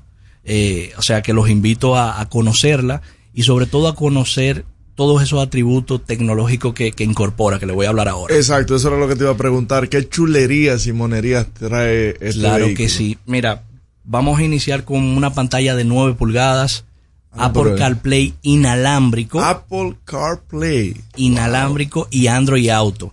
O sea, no necesitamos conexión a través de cables para tener toda la visualización de nuestro eh, smartphone o nuestro celular a, través de la pantalla. También tenemos cargador inalámbrico incorporado ya en, en este modelo, así como Head-Up Display. Ahí me paro un poquito para explicar el Head-Up Display, un dispositivo sumamente innovador y presente en vehículos de- de alta gama y sobre todo deportivos. Eh, en un estudio está comprobado en donde la- la- la- por un tema de seguridad muchos de los accidentes suceden por apartar la vista de la carretera y el head-up display justamente en esto es que nos ayuda. Estamos hablando de una pantallita que se abre eh, encima del tablero y nos da toda la información que necesitamos del vehículo sin tener que apartar la vista de la carretera. El audio, la música, el- el- la carga de la batería, cómo va, en, el, en este caso que estamos hablando de un producto híbrido, eh, toda la información del producto, la velocidad y cualquier información que necesitemos eh, eh, acceder a través de los botones en el guía. O sea que la verdad que, que lo hacen eh, eh, a- aparte de que es algo chulo de 360. chulería, es algo de seguridad, exactamente. Estamos hablando de una cámara a 360 grados en este en estos modelos. Hizo y, y algo muy que muy buscado eh, el tema del techo panorámico eh, ya presente en, en este en este modelo. Miren, ya se regularizó, saliéndonos un poco del, del modelo o de los modelos en particular, ya se regularizó el tema de los eh, de los fletes eh, marítimos y todo este tema que hubo a raíz de la pandemia. Eh, se lo pregunto porque hace como, yo calculo que hace como dos meses más o menos estuve visitándolos, eh, interesado en, no para mí, No, no. no para mí, sino Estamos cambiando. solamente por curiosidad, eh, quise saber de la Tahoe. Oye. Y me dijeron que es duro. Año y medio para que me llegara un, un, un, si yo la decidía comprarla hoy día, Los hace dos meses. los funcionarios me le dieron con eso duro. Un exa- no, no, y Le dieron con regalándola, yo duro. no sé qué pasa, pero eso por qué ocurre y si eso se mantiene así. Tahoe es un producto que tiene altísima demanda. Eh, y, y esa es la razón. Esa es la razón por la cual la, la- respuesta que le dieron fue esa. Seguridad, confort. Eh, de los, en su segmento es el producto más vendido, el más codiciado, el, el que goza de más prestigio y la demanda eh, es la que es. Eh, estamos trabajando con el fabricante Wow. para, para poder eh, adaptarnos en conjunto un poquito mejor a las expectativas del consumidor. Y es el único Pero modelo con el que les ocurre. ahora mismo sí. O sea, que es faramayería de- también, Sí, ¿no? sí. Es- todo el mundo quiere una Tahoe. En el caso de Chevrolet, claro. En el caso de Chevrolet, eh, eh, es el, el- entonces la gente, el dominicano es así. Quiere Oh, también de lo que hay menos. Porque es lo más, lo, lo que más provoca. Ahora, en un país donde hay problemas con el drenaje pluvial, uno quiere tener un vehículo también de ese estilo. De, eh, estábamos hablando de la Gran Vitara antes que Alex interrumpiera con su deseo de compra. ¿Por dónde anda el precio de, de esta Gran Vitara? Yo me imagino, espérate, me imagino y estoy preparando el bolsillo de que estamos hablando por todo lo que has dicho de más de 40 mil dólares por lo menos. Precisamente en ese rango de precio es que está la- la- el segmento donde participa. Sin embargo, estamos hablando de que el, el precio de introducción de la nueva Gran Vitara inicia en 32.900 No, que no puede ser. dólares. Ah, Tiene que haber un maco, como diría Tenemos una versión intermedia en 34.900 dólares y la versión más equipada en 36.900 dólares. Por favor. Y esto también cuenta con, con los tres años Sí, también estamos hablando de tres años o 100 mil kilómetros de garantía y cinco años o 100 mil kilómetros en el caso de los componentes híbridos, lo cual nos da esa confianza en, en- en- en- de- para adquirir estos nuevos productos. ¿Están ofreciendo test drive? Así Siempre. es, pueden visitarnos a través eh, de nuestros salones de ventas y dealers autorizados. Estamos frente a Agora Mall en, en la John F. Kennedy. Eh, ahí está nuestra principal, ¿no? está la famosa camioneta roja, ¿no? Sí. Eh, estamos en la Luperón con una nueva sucursal y eh, recién aperturada en Santiago eh, este año la, la sucursal de Santo Domingo Motors. Pero excelente. Se está vendiendo mucho carro. Es que este país va muy bien. A- bueno, aprovechar, no, lo que pasa es que la gente ahorra y de lo que ahorra y puede tener también acceder a financiamientos, también por eso cambia de vehículo. Las personas, hablabas de dealers autorizados y quizás la gente, a ver, para ver ese punto, tienen las mismas facilidades que como si fuera a ir a uno de los concesionarios de ustedes. Asimismo, eh, toda nuestra red autorizada justamente eh, ofrece todo el portafolio de la marca, en este caso la marca Suzuki, y a nivel de, condiciones, pues estamos hablando de que eh, tenemos presente las condiciones para que el cliente se sienta bien atendido y sobre todo con, con esa oferta de valor 360 grados que estamos hablando ahorita, eh, precisamente para que se lleve su vehículo sin tener que moverse de, de nuestras instalaciones. Genial. Entonces, a ver, tenemos estos dos vehículos, estos modelos van a estar disponibles en la Autoferia Popular este fin de semana. Por supuesto. Y van a entrar dentro de la categoría de productos Azteco con una tasa todavía mejor. Así que si no es ahora, no es nunca. Ahora este es el sí. momento. Y si vamos allá y decimos que somos amigos de ustedes, nos dan mejor precio. Le brindamos un café No hay personalmente. manera, no hay manera. Y, y a lo mejor Eh. podemos regalarle alguna sorpresita. o sea que no deje de pasar por allá. Ah, por lo menos, ya saben, digan ustedes, amigos oyentes, que son amigos o de Vicente o de Paola. Y, que, y que van de parte de ellos. Amigos, muchísimas gracias por estar Gracias con a ustedes y a toda la audiencia. Que tengan un feliz viernes y que disfruten también el mes de diciembre y aprovechen todas estas oportunidades. Paola Soto, Vicente Chuan, ambos gerentes de comunicación corporativa y comercial en Santo Domingo Motors. Amigos, estamos en No se diga más a través de Top Latina. Usted escucha No se diga más en Top Latina. Top Latina. Hey, ¿y qué se siente montarte en tu carro nuevo? La emoción de un carro nuevo no hay que entenderla, hay que vivirla. 25 años encendiendo nuevas emociones contigo. Visítanos en concesionarios, dealers, sucursales y en autoferiapopular.com.do. Te aseguramos las condiciones de feria que se anuncien. Banco Popular, a tu lado siempre. La Navidad es rica, más de una noche buena se celebra en mi tierra. La Navidad de adentro, la que viene del alma, solo se ve en Quisqueya. Presente todo el tiempo, presente en cada mesa de los dominicanos.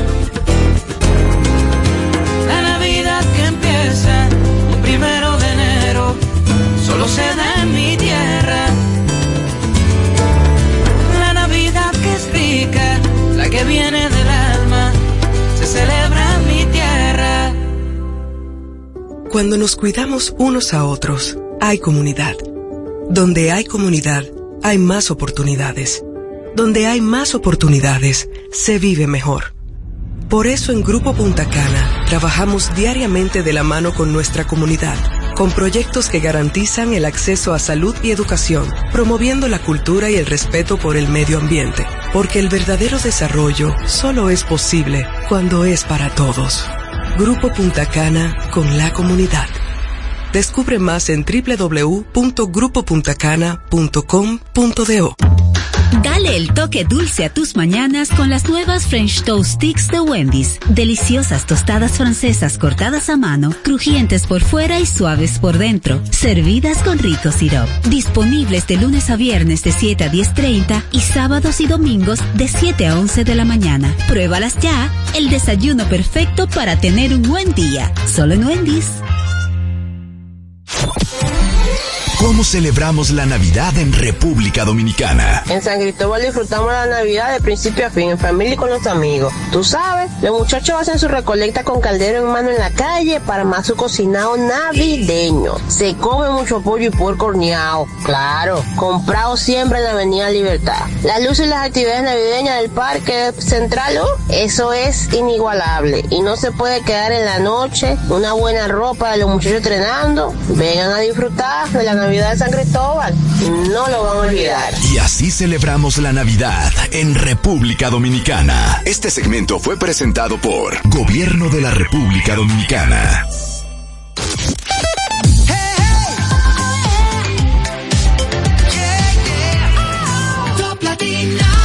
Síguenos en las redes sociales. Arroba no se diga más radio.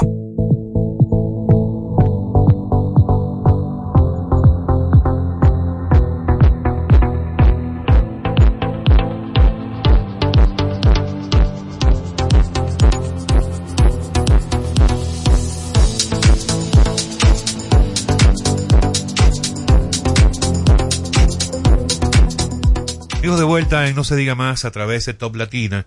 Eh, gracias por seguirnos a través de nuestras redes sociales, No se diga más RD, tanto en X como en Instagram. Y ustedes recuerden que pueden disfrutar de nuestras entrevistas tanto en YouTube como en Spotify. Interesante lo que nos compartían Sí. los amigos de Santo Domingo Motors. Y vamos a seguir en temas por fuera de la política, aunque siempre la política se mete donde, hasta donde no debería. Eh, pero para nuestra segunda entrevis- entrevista del día de hoy vamos a darle la bienvenida a Julina Staffel, que es la directora ejecutiva del Banco de Alimentos de República Dominicana. Tenía tiempo que no nos visitaba. Ya era hora, Julina. Así gracias por es. estar con nosotros. Buenos Muchas días. gracias, muchas gracias. Bueno, con Julina siempre tenemos mucho de qué hablar. Eh, y para contextualizar la conversación, probablemente las veces que hemos podido conversar en No se diga más, no todos los que nos están escuchando ahora conocen necesariamente el Banco de Alimentos. Vamos a empezar por allí. Eh, en qué consiste el Banco de Alimentos, de qué se encargan y esa labor tan importante que lleva adelante esta organización. Bueno, pues el Banco de Alimentos es una ONG privada, pertenece a la Iglesia Católica, y nosotros nos dedicamos a rescatar alimentos, todo aquello que está próximo a vencer, pero que está apto para el consumo humano, todo aquello que no pierde valor comercial, porque probablemente en la, en la cosecha, pues el producto no, no, no contiene las especificaciones para exportación y por muchísimas otras razones, eh, nosotros los rescatamos y los donamos a organizaciones con inseguridad alimentaria. Me refiero a hogares de niños huérfanos y abusados, a hogares de adultos mayores, adictos en recuperación, comedores, entre otras instituciones que pueden demostrarnos que ciertamente eh, tienen la- la necesidad y que tienen capacidad de procesar nuestros alimentos. Nosotros no entregamos alimentos para que sean redistribuidos, porque probablemente al salir de aquí voy a tener la oficina llena de llamadas pidiendo que quieren alimentos. Nosotros le tomamos la, tú sabes, todos los datos, pero tienen que ser organizaciones, porque ustedes saben que ni el gobierno Claro. central tiene capacidad para eh, satisfacer todas las necesidades de alimentación Debería. que hay en nuestro país. Pues el Banco de Alimentos se ha enfocado en, en esas organizaciones que están, valga la redundancia, organizadas, que están registradas bajo las leyes dominicanas y que pueden demostrar. Nosotros antes de comenzar a, a beneficiar una organización, le visitamos y verificamos la cantidad de personas que tienen, su cocina, su nevera, su estufa, su capacidad de también de almacenar nuestros productos que tengan las condiciones para mantener la inocuidad. ¿Y qué Eh, tipo de organizaciones son estas? Como para uno tener idea, mm, si no sé si puede mencionar alguna como para de Sí, sí, ejemplo. sí, tenemos casi 200 organizaciones a nivel nacional que dependen todos los meses del Banco de Alimentos, a través de las cuales alimentamos más de 20 mil personas cada mes. Estamos hablando de hogares de adultos mayores, um, hogares de niños huérfanos o abusados, de adictos en recuperación, etcétera. A ver, pero ¿cómo funciona? ¿Hay alguna ley, hay alguna ordenanza que le diga, por ejemplo, a los comercios o a las empresas que lo puedan tener a ustedes como opción, que deben donar ya esos alimentos que están próximos a vencerse? ¿O es ustedes que se las ingenian, se las buscan, van detrás de eso? Pero qué ¿Cómo buena pregunta. Exactamente como dices, somos nosotros que nos lo ingeniamos porque inclusive en este momento nos encontramos luchando contra una normativa de la DGI que obliga a las organizaciones que aquellos productos que están próximos a vencer, aún estando aptos para el consumo humano, esa normativa obliga a que las empresas destruyan los alimentos en vez de incentivarlo a que esos alimentos sean aprovechados y sean donados a una organización como el Banco de Alimentos, que somos la organización privada más grande en materia de alimentación. Ya, ya, pero eso no lo entendí, no puede Excúsame. ¿Cómo que ordena que esos alimentos sean destruidos? ¿Por qué? Bueno, para recaudar impuestos. Es decir, si las empresas lo donan, tienen que pagar impuestos. Si lo destruyen delante de un fiscal de la DGI, no tienen Pero que pagar es impuestos. absurdo que yo he escuchado. A ver, vida. esas empresas, eh, Leche Rica, le quiere donar a ustedes una, un camión de, de, de sus productos. Pero no solamente que dejó de percibir una venta porque llegó próximo a vencerse, sino que también si se lo quiere donar a ustedes, tiene que pagar un impuesto por eso. Bueno, sí y no, te cuento. Eh, por ejemplo, bueno, ya que mencionaste Leche Rica, es un gran donante de nosotros. Tú sabes, las empresas tienen hasta un porcentaje, un 5%, Ujú, digamos. sí. Pero si se exceden de ahí, todo aquello que se excede de ese 5% que ya donaron, pues tendrían que destruirlo. Pero sí, Leche Rica es un gran donante del Banco de Alimentos. Wow. Hasta, pero, como te digo, tienen Hasta esa, tienen, 5%, tienen sí, esa, tienen esa limitación. Entonces, eh, qué bueno que aprovechemos este espacio Hay que para exactamente, para que invitemos al gobierno, para que invitemos a la DGI a que revisen esa normativa para que continúen, porque me parece muy bien, siempre y cuando no incluyan el tema de los alimentos, pudieran hacerlo a bienes industrializados, Claro. etcétera, pero que el tema de los alimentos sean excluidos de esa normativa 0921 como una forma de incentivar las donaciones en nuestro país y reducir lo que es la inseguridad alimentaria. Que anda en cuanto, por ejemplo, en la Bueno, República pues, Dominicana. Actualmente tenemos un 22% de nuestra población dentro de la inseguridad No, que no alimentaria y un 6,3 dentro de lo que se llama hambre o subalimentación. Mientras diariamente en nuestro país se destruyen miles y miles y miles de kilos de alimentos que están en perfecto estado que pudieran ser utilizados o aprovechados por aquellas personas que padecen inseguridad alimentaria. Esa normativa que nos menciona, que me parece una locura, 0921, Correcto, eh, quiere decir que eso fue del 2021, es una normativa reciente. correcto. O sea, que es Luis Valdés el que tiene que responder por eso. Con nombre y apellido. Diga, diga, Luis Valdés, director de la DGI, porque es que a él es el que que hacer el llamado. Claro. ¿no?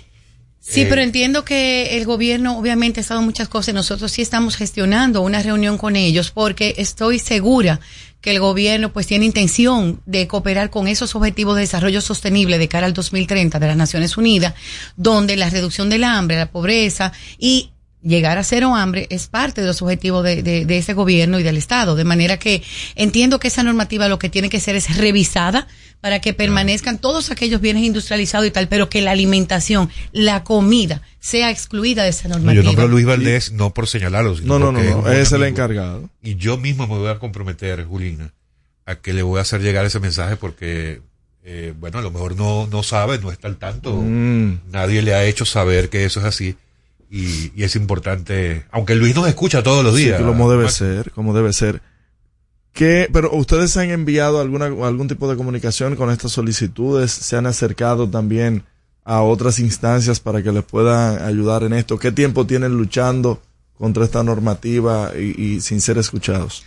Bien, nosotros presidimos, además de dirigir el Banco de Alimentos, tenemos el privilegio de presidir el Comité Nacional para la Reducción de la Pérdida y Desperdicio de Alimentos.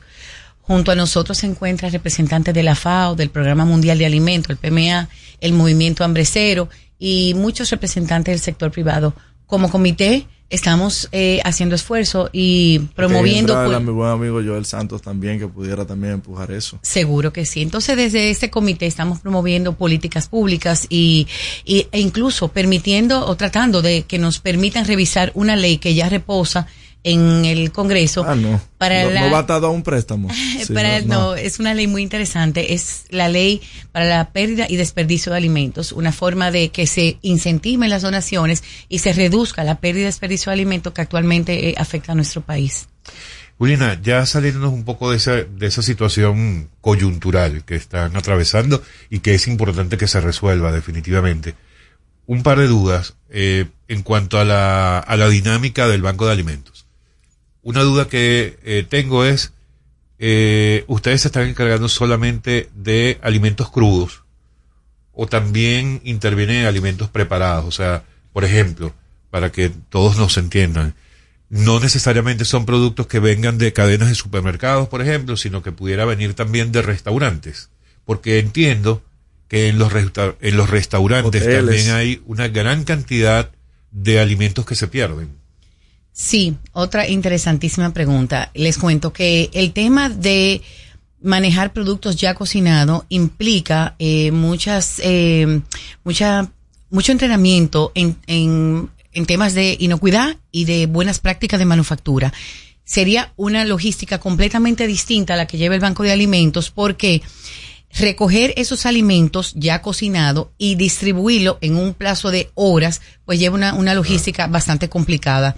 Hasta el momento solamente estamos recibiendo de nuestros hermanos de KFC, estamos recibiendo todos los pollos que ellos no venden, lo congelan y al otro día nos los reúnen y lo entregan una cantidad impresionante, los cuales son distribuidos en el mismo día, pero ya congelado, a todas esas empresas que no le puedo explicar, se mueren el día que le toca recibir pollos de qué KFC. Y también hay un hotel en Bávaro que hacemos que como eh, por asunto de transporte tenemos algunas organizaciones ya que son beneficiarias del banco, entonces cada día que le corresponde recibir eh, alimentos de ese hotel, pues le asignamos a una de esas organizaciones y recibe esa donación que ese hotel ha dispuesto para ser donada. Pero básicamente panaderías, eh, estamos comenzando, tú sabes, eh, como haciendo pininos para ver qué tal nos va con el tema de la inocuidad, que es muy importante para nosotros. ¿Cómo va el alcance de- del Banco de Alimentos? ¿Cómo han ido creciendo? ¿A cuántas personas están llegando? ¿A cuántas organizaciones? Me encanta esa pregunta. Pues mira, ya hemos crecido un 850% en el. Banco de Alimentos. Eh, antes de yo comenzar, el banco atendía aproximadamente dos mil y pico de personas diariamente, mensualmente, y ya estamos atendiendo más de 20 mil personas. De Anteriormente, 2.000 a 20.000 personas. ¿En cuánto tiempo, Julina? bueno, en los últimos cuatro años. Paulina, pero te hay que ponerle en pro consumidor. Ay, qué bello. Yo no soy política. Yo lo que soy No, es una que servidora. Por eso, ¿eh? Para que. Yo para lo que soy es una que- servizo- una para- servidora. Para que esa institución tenga resultados. Bueno, yo creo que puede tenerlo. Pues ¿Cómo? mira, todos los meses también eh, eh, estamos atendiendo, esas 20 mil y pico de personas la atendemos a través de casi 200 organizaciones que dependen fija de los alimentos que reciben a través del Banco de Alimentos. ¿Y cómo, cómo yo como empresa, por ejemplo, me acerco a ustedes para poder hacer ese tipo de, de donaciones? Por lo menos lo del 5% que, que ahora permite la ley. No, mira, nosotros estamos en todas las redes sociales, nuestros teléfonos están también eh, al alcance de todo el mundo y el Banco de Alimentos ya goza de mucha visibilidad, de, de mucho reconocimiento y mucho prestigio. Tenemos eh, el apoyo de las empresas más importantes de nuestro país y también a nivel internacional. Hemos hecho alianzas eh, de valor con muchas organizaciones que donde quiera que haya un banco de alimentos y esa marca está representada en el país, pues el Banco de Alimentos es el receptor por excelencia para esas marcas, de manera que también estamos entrenados no solamente en buenas prácticas de manufactura, sino también en el manejo de las marcas. Y te voy a hacer un- algo, un distribuidor en días pasados nos trajo una donación grandísima de leche porque por el tema de, la, de, las, de las inundaciones. Cuando yo veo, digo yo, oh, esta leche es de, pertenece a un donante nuestro. Cuando lo llamo, bueno, nos pusimos de acuerdo, no podíamos recibirla porque nosotros hacemos acuerdo para manejar la marca como tal. Un producto que le quedan dos o tres días de vencimiento, sobre todo lácteos, pues corremos el riesgo de que las personas no lo consuman a tiempo o que no lo conserven en un clima que permita ser consumido uno, dos, tres días después de, de que ha Sí. pasado su fecha de vencimiento. Entonces, entonces lo devolvemos. Porque nosotros no recibimos ni, ni, ni donamos nada que esté vencido. Muy Claro, bien. claro, y pero y el que quiere ser voluntario eh, en su con sus horas, con su tiempo también. puede? Bienvenido. Siempre tenemos voluntariado corporativo. La semana pasada tuvimos nuestros amigos de PepsiCo haciendo su voluntariado. Eh, Grupo Ramos son eh, empresas que siempre hacen que sus, y otras más, eh, que siempre sus ejecutivos sean parte del voluntariado del Banco de Alimentos. Siempre estamos necesitando personas de manera que son bienvenidos. Vamos a hacer un día el programa del Banco de Alimentos. ¿Le va a gustar? ahí, me gusta. Me Cuando, gusta. cuando quieras, Julina. De verdad que nosotros Sí, le- siempre a la va- orden. El señor es ver- experto cargando cajas. Le cosas. va a gustar ver nuestra bodega, de la manera que estamos organizados, eh, nuestros camiones, para que ustedes vean nuestro proceso, cómo cada mañana salen estos camiones a los diferentes invernaderos, a las fincas, porque la mayoría de los productos que nosotros estamos rescatando vienen del agro.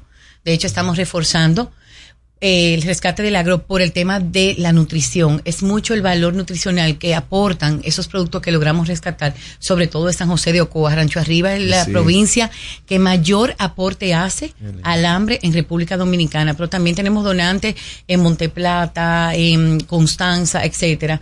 De manera que quisiera que sí hiciéramos el programa un día de, desde el Banco de Alimentos. Yo, aprobado. Por Claro mí, sí. aprobado. Pero vamos a esperar a que Karina regrese. de eso. Qué linda, mis felicitaciones para, por, para- por el nacimiento de su nuevo bebé. Claro que sí. Julina, muchísimas gracias por acompañarnos hoy, como siempre. A ustedes por la invitación. Amigos, ha sido Julina Staffel, directora ejecutiva del Banco de Alimentos de la República Dominicana. Cualquier persona que quiera buscar información sobre ustedes en las redes, Estamos en todas las redes como Banco de Alimentos RD, porque hay miles de bancos alrededor del mundo y nosotros ya estamos certificados por The Global Food Banking Network. Así que busquen en Muy nuestras bien. redes. Muy bien, muchísimas gracias, Bolina. Buen día. Amigos, estamos en No se diga más a través de Top Latina. Al regreso, más información en No se diga más. Top Latina. La Navidad es rica, más de una noche buena se celebra en mi tierra.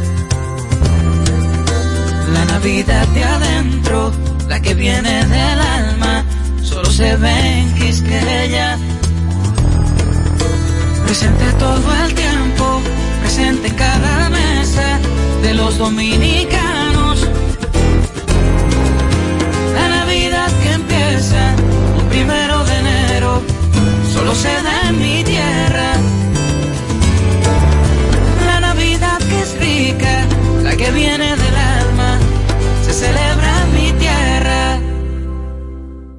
Cuando nos cuidamos unos a otros, hay comunidad. Donde hay comunidad, hay más oportunidades. Donde hay más oportunidades, se vive mejor. Por eso en Grupo Punta Cana trabajamos diariamente de la mano con nuestra comunidad, con proyectos que garantizan el acceso a salud y educación, promoviendo la cultura y el respeto por el medio ambiente, porque el verdadero desarrollo solo es posible cuando es para todos. Grupo Punta Cana con la comunidad. Descubre más en www.grupopuntacana.com.do. ¿Cómo celebramos la Navidad en República Dominicana? En La Vega se respira alegría todo el año y la época navideña no es la excepción. La Navidad se siente cada año con la tradicional decoración del Parque Duarte frente a la Catedral, el Parque de las Flores y las competencias de decoración navideña en los barrios, los angelitos, los asaltos navideños en las casas y las empresas. Y no se quedan los juntes familiares con los viajeros que llegan a compartir con nosotros la época más hermosa del año, la Navidad. Y así celebramos la Navidad en República Dominicana. Este segmento fue presentado por Gobierno de la República Dominicana.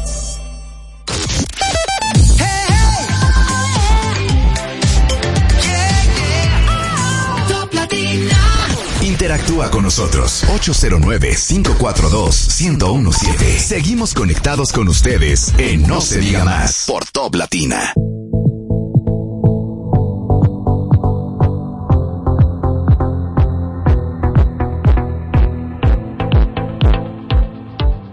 De vuelta en No se diga más a través de Top Latina. Recuerden que pueden seguirnos a través de nuestras redes sociales, No se diga más RD, tanto en X como en Instagram, así como también pueden disfrutar de nuestras entrevistas tanto en YouTube como en Spotify.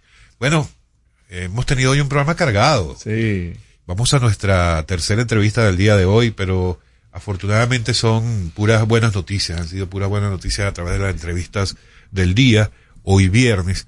Y para ello también vamos a darle la bienvenida al amigo Augusto de los Santos, subdirector general de la Oficina Nacional de Estadísticas, ONE.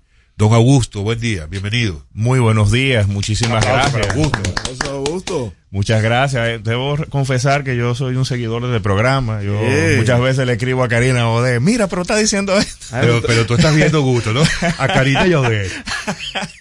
Él te quitó- no, alguna no, vez, ni ¿no? siquiera nos sigue a las redes. Deberíamos Claro tú y que yo sí. retirarnos. Sí, yo la- te sigo a ti en los podcasts. Eh. Ah, vio ahí. No, y con Karina recuerda que tenemos una, una amistad desde eh, trabajos anteriores Sí, y demás. Karina no es de ahora, así como ustedes lo ven. Sí, no. y felicidad, felicitarla por el nacimiento de Elena. Así Eh, muy es. contento por ella. ¿eh? Gracias. Bueno, bienvenido, Augusto. Tú nos traes eh, noticias informe nuevas básico. de la ONE, Sí. Sí. eh, lo que ustedes han llamado informe básico del censo en la ciudad de Santiago. Es Eh. que ustedes lo van a presentar hoy. No, eh, te cuento. Se llama el Informe Básico de Resultados del Décimo Censo Nacional de Población y Vivienda. Tal como nosotros eh, hemos mostrado desde que presentamos los resultados en el, pa- en el pasado mes de agosto, esto es parte de la estrategia de difusión. Primero, un conteo rápido, eh, digamos, con, con detalles generales de la población y con los resultados preliminares. Pero mientras tanto hemos seguido con el proceso de validación, revisión, incluso de descenso a terreno de algunas comunidades donde los números veíamos que eh, podían tener quizás al- algunos efectos en, en el momento del levantamiento y esto nos ha permitido pues primero tener una nueva estimación del total de la población ligeramente eh, superior. Ahora contamos con una población total de 10.771.504 habitantes en la República Dominicana, de los Que- cuales que, que a ver, sí, que a ver, que ese número cuando salió sorprendió mucho porque esperábamos o entendíamos de que habíamos, por ejemplo, superado la barrera de los 12 millones de dominicanos. Sí, es un, un tema de las expectativas que, pasa mucho con, con los datos, sobre todo con estos elementos poblacionales. Hablar de un crecimiento de 1.3 millones en 12 años, 11 años, es hablar de una tasa de un- una tasa media de crecimiento de 1.10%. No es un número menor en un momento donde las poblaciones están decidiendo por, pues primero postergar el, el- el proceso de matrimonio y la reproducción y segundo reduciendo significativamente la tasa eh, media de eh, personas por medio por hogar. Si vemos, por ejemplo, en los años eh, 1960 era 5.9 Sí. y hoy en día estamos en 2.9. Entonces se- te está hablando que hay unos fenómenos importantes demográficos que van ocurriendo en los que las poblaciones, la dinámica de población va cambiando y ese crecimiento de 1.3 millones no, no es menor. De hecho, en la región Eso habla mucho de la, del crecimiento de la clase media, habla en esencia toda no necesariamente pero sí sí te habla de que las personas están ya con otra conciencia con otra visión. Ya eh, incluso todavía otro de los problemas que se pueden afrontar es el matrimonio infantil eh, y la tenencia de hijos a edad temprana pero aún en esa población lo que también los datos evidencian que, que tienen dos hijos, pero tres hijos, pero ya luego no pasan. No son la familia de 18 miembros, de 15 miembros, de 11 miembros que tenían nuestros abuelos o nuestros padres. En el caso de mis padres eran seis. Ya esta generación pues ha cambiado bastante.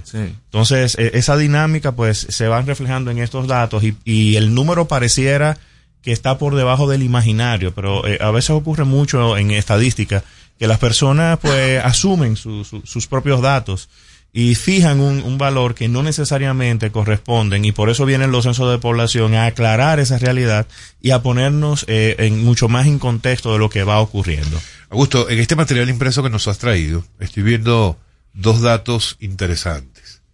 Uno es, y que me sorprende uno de ellos, que es el promedio de personas por hogar. Uno suele pensar, yo por lo menos eh, tenía la idea hasta este momento que estoy viendo esto, que la cantidad de personas por hogar podía ser mucho mayor, porque tú puedes ver en una casa un matrimonio o una madre soltera con cuatro niños, eh, con cinco muchachos. Y, y cuando tú preguntas a muchas personas, ay, ¿cuántos niños tienes tú? "Eh, seis muchachos. Y tú dices, pero Dios mío, esta persona no, no se dedicaba a otra cosa más que a tener hijos. Pero resulta que por lo que nos muestran acá, el censo dice que es un promedio de 2.9 personas por hogar. Así es. Y recordemos que aquí estamos hablando del concepto promedio. Promedio, sí. Que puede Exacto. haber, Sí, claro, vale, claro. Entonces, ¿qué, sucede? Eh, hay un, un indicador que también veíamos ayer en la presentación que tuvimos en Santiago, que es donde pre- usamos la plaza o trabajamos con la Plaza de Santiago para presentar este informe básico, a sabienda de que no desaprovechan una para ir a Santiago queriendo hacerle. eh, No, mellar no, no, no, no. Este- no, no lo van a lograr. Y qué bueno, Máximo, que tocas este tema, porque es que la estadística es una ciencia académica que sirve para las políticas públicas. Entonces, nada que ver con, con temas políticos, un tema meramente académico. De hecho, estuvimos en, en la Pucamaima con eh, autoridades de la UAS, de la Pucamaima, presentando estos resultados. Pero basándonos en, en ese elemento, uno de los, de los, de, la, de los tabulados que presentábamos era cómo, cómo ha cambiado la composición de hogares unipersonales. De pasar de cerca de 200 mil en el censo del 2002 a hoy en día ser muy por encima de 600 mil hogares Wow. con una sola persona. Entonces, ¿qué te está diciendo? Que también 600.000 hogares con una, sola, persona. Te está diciendo que eso es otro número que va cambiando. Eh, eh, ah, eh, la, la composición, si bien todavía nos quedan hogares de cuatro o cinco miembros, Sí. también tengo un incremento significativo de hogares Gente que ha unipersonales. tomado conciencia. Y no, no, y eso se ve 600.000 también. hogares de solteros. Muy y bien. eso se ve también hasta en el nicho que han creado las constructoras de Correcto. crear eh, apartamentos de una sola habitación. De hecho, el, pro- el pasado mar- miércoles estuve eh, compartiendo con los colegas de Acoprovi y, y uno de los temas que hablábamos era de, de ese cambio que se dio en los últimos tres años de viviendas unipersonales, es decir, vivienda con una habitación y que eh, es uno de los nichos más significativo en venta, que rota muy rápido. Entonces, eh, te está hablando de que hay un cambio en la forma en cómo se están componiendo los hogares y obviamente este censo nos lo viene a, re- a revelar y a partir de aquí pues hay otro tipo de política pública que hay que pensar sabiendo que los hogares ya están creciendo los unipersonales. Bueno, pero para mm, vamos a números, ¿verdad? Sí. Esto que estamos hablando de promedio de personas por, por hogar, eh, estoy viendo aquí en el mapa que el promedio más alto es hacia la zona de Enriquillo, 3.2 personas por hogar. Seguimos hablando de promedio. Sí. Y la menos, la, de- la del menor promedio es en, En la región, en Yuma, hacia allá hacia el este, 2.7. Y, y fíjate que va muy consono con lo que estamos conversando. Estamos hablando de que esa región sur en general, todos superan el 3%, empezando por Valdesia, que es un 3%. El Valle 3.1 y Enriquillo 3.2. Ahora, cuando vemos la región del Yuma, que es una región donde eh, su dinámica eh, ha sido mucho más a atraer mano de obra, a atraer personas que van sobre todo a la, a la región o a la, a la región eh, Yuma y, y todo lo que tiene que ver con la, la, la parte turística y la, la propia producción incluso eh, cañera que también se da en el proceso industrial, pues tú tienes una, un llamado de obreros, de, de personas que se mudan y esto hace que el promedio de personas por hogar en esa zona sea mucho más bajo. También estoy viendo aquí en los números la cantidad de hogares en viviendas ocupadas y veo, tenemos que hacer la pausa. Veo que, antes de irnos a la pausa, que el censo, este décimo censo de población y vivienda muestra que en total hay 3.726.048 hogares en todo el país. Y hablamos ahora, después de la pausa, de cómo están más o menos distribuidos para ver cuáles son los municipios y regiones más pobladas en la República Dominicana. Perfecto. Amigos, estamos con Augusto de los Santos, subdirector general de la ONE, en No se diga más. Ya venimos. Usted escucha No se diga más en Top Latina. Top Latina. Aprendo en el colegio. Me llena de energía. Me brinda vitamina. Para ganar el juego. Creciendo sano y fuerte. Todos tomamos Fortimal Kids. Un brazo de poder en cada cucharada. Fortalece el sistema inmune de tus hijos con Fortimal Kids, fuente de omega, vitaminas A, D y extracto de malta. Con rico sabor a naranja. Un producto de laboratorios Dr. Collado. Dale el toque dulce a tus mañanas con las nuevas French Toast Sticks de Wendy's. Deliciosas tostadas francesas cortadas a mano, crujientes por fuera y suaves por dentro, servidas con rico sirop. Disponibles de lunes a viernes de 7 a 10.30 y sábados y domingos de 7 a 11 de la mañana. Pruébalas ya, el desayuno perfecto para tener un buen día. Solo en Wendy's. Jugosas, sabrosas, tiernas y frescas. Así describen nuestras carnes en Supermercados Nacional. Detrás de un gran producto siempre hay una gran historia. Nos unimos a decenas de productores locales que crían con orgullo el mejor ganado dominicano, pasando por la más moderna planta procesadora del Caribe con procesos naturales, cuidando el más mínimo detalle para que cada corte llegue a nuestras tiendas con la calidad única que nos caracteriza. Porque lo que hacemos detrás de cada corte hace la gran diferencia. Supermercados Nacional.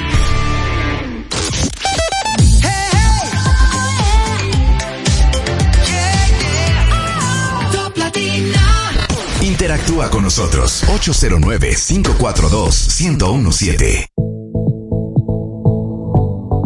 De vuelta en No se diga más a través de Top Latina. Continuamos con Augusto de los Santos, subdirector general de la ONE. Augusto, te hablaba del tema de la cantidad de hogares en viviendas ocupadas mostradas por el informe, por el décimo Censo Nacional de Población y Vivienda. Y veo que están por encima de los 3.726.000 y que el municipio o el- la región en la que mayor cantidad de personas viven es la región Osama.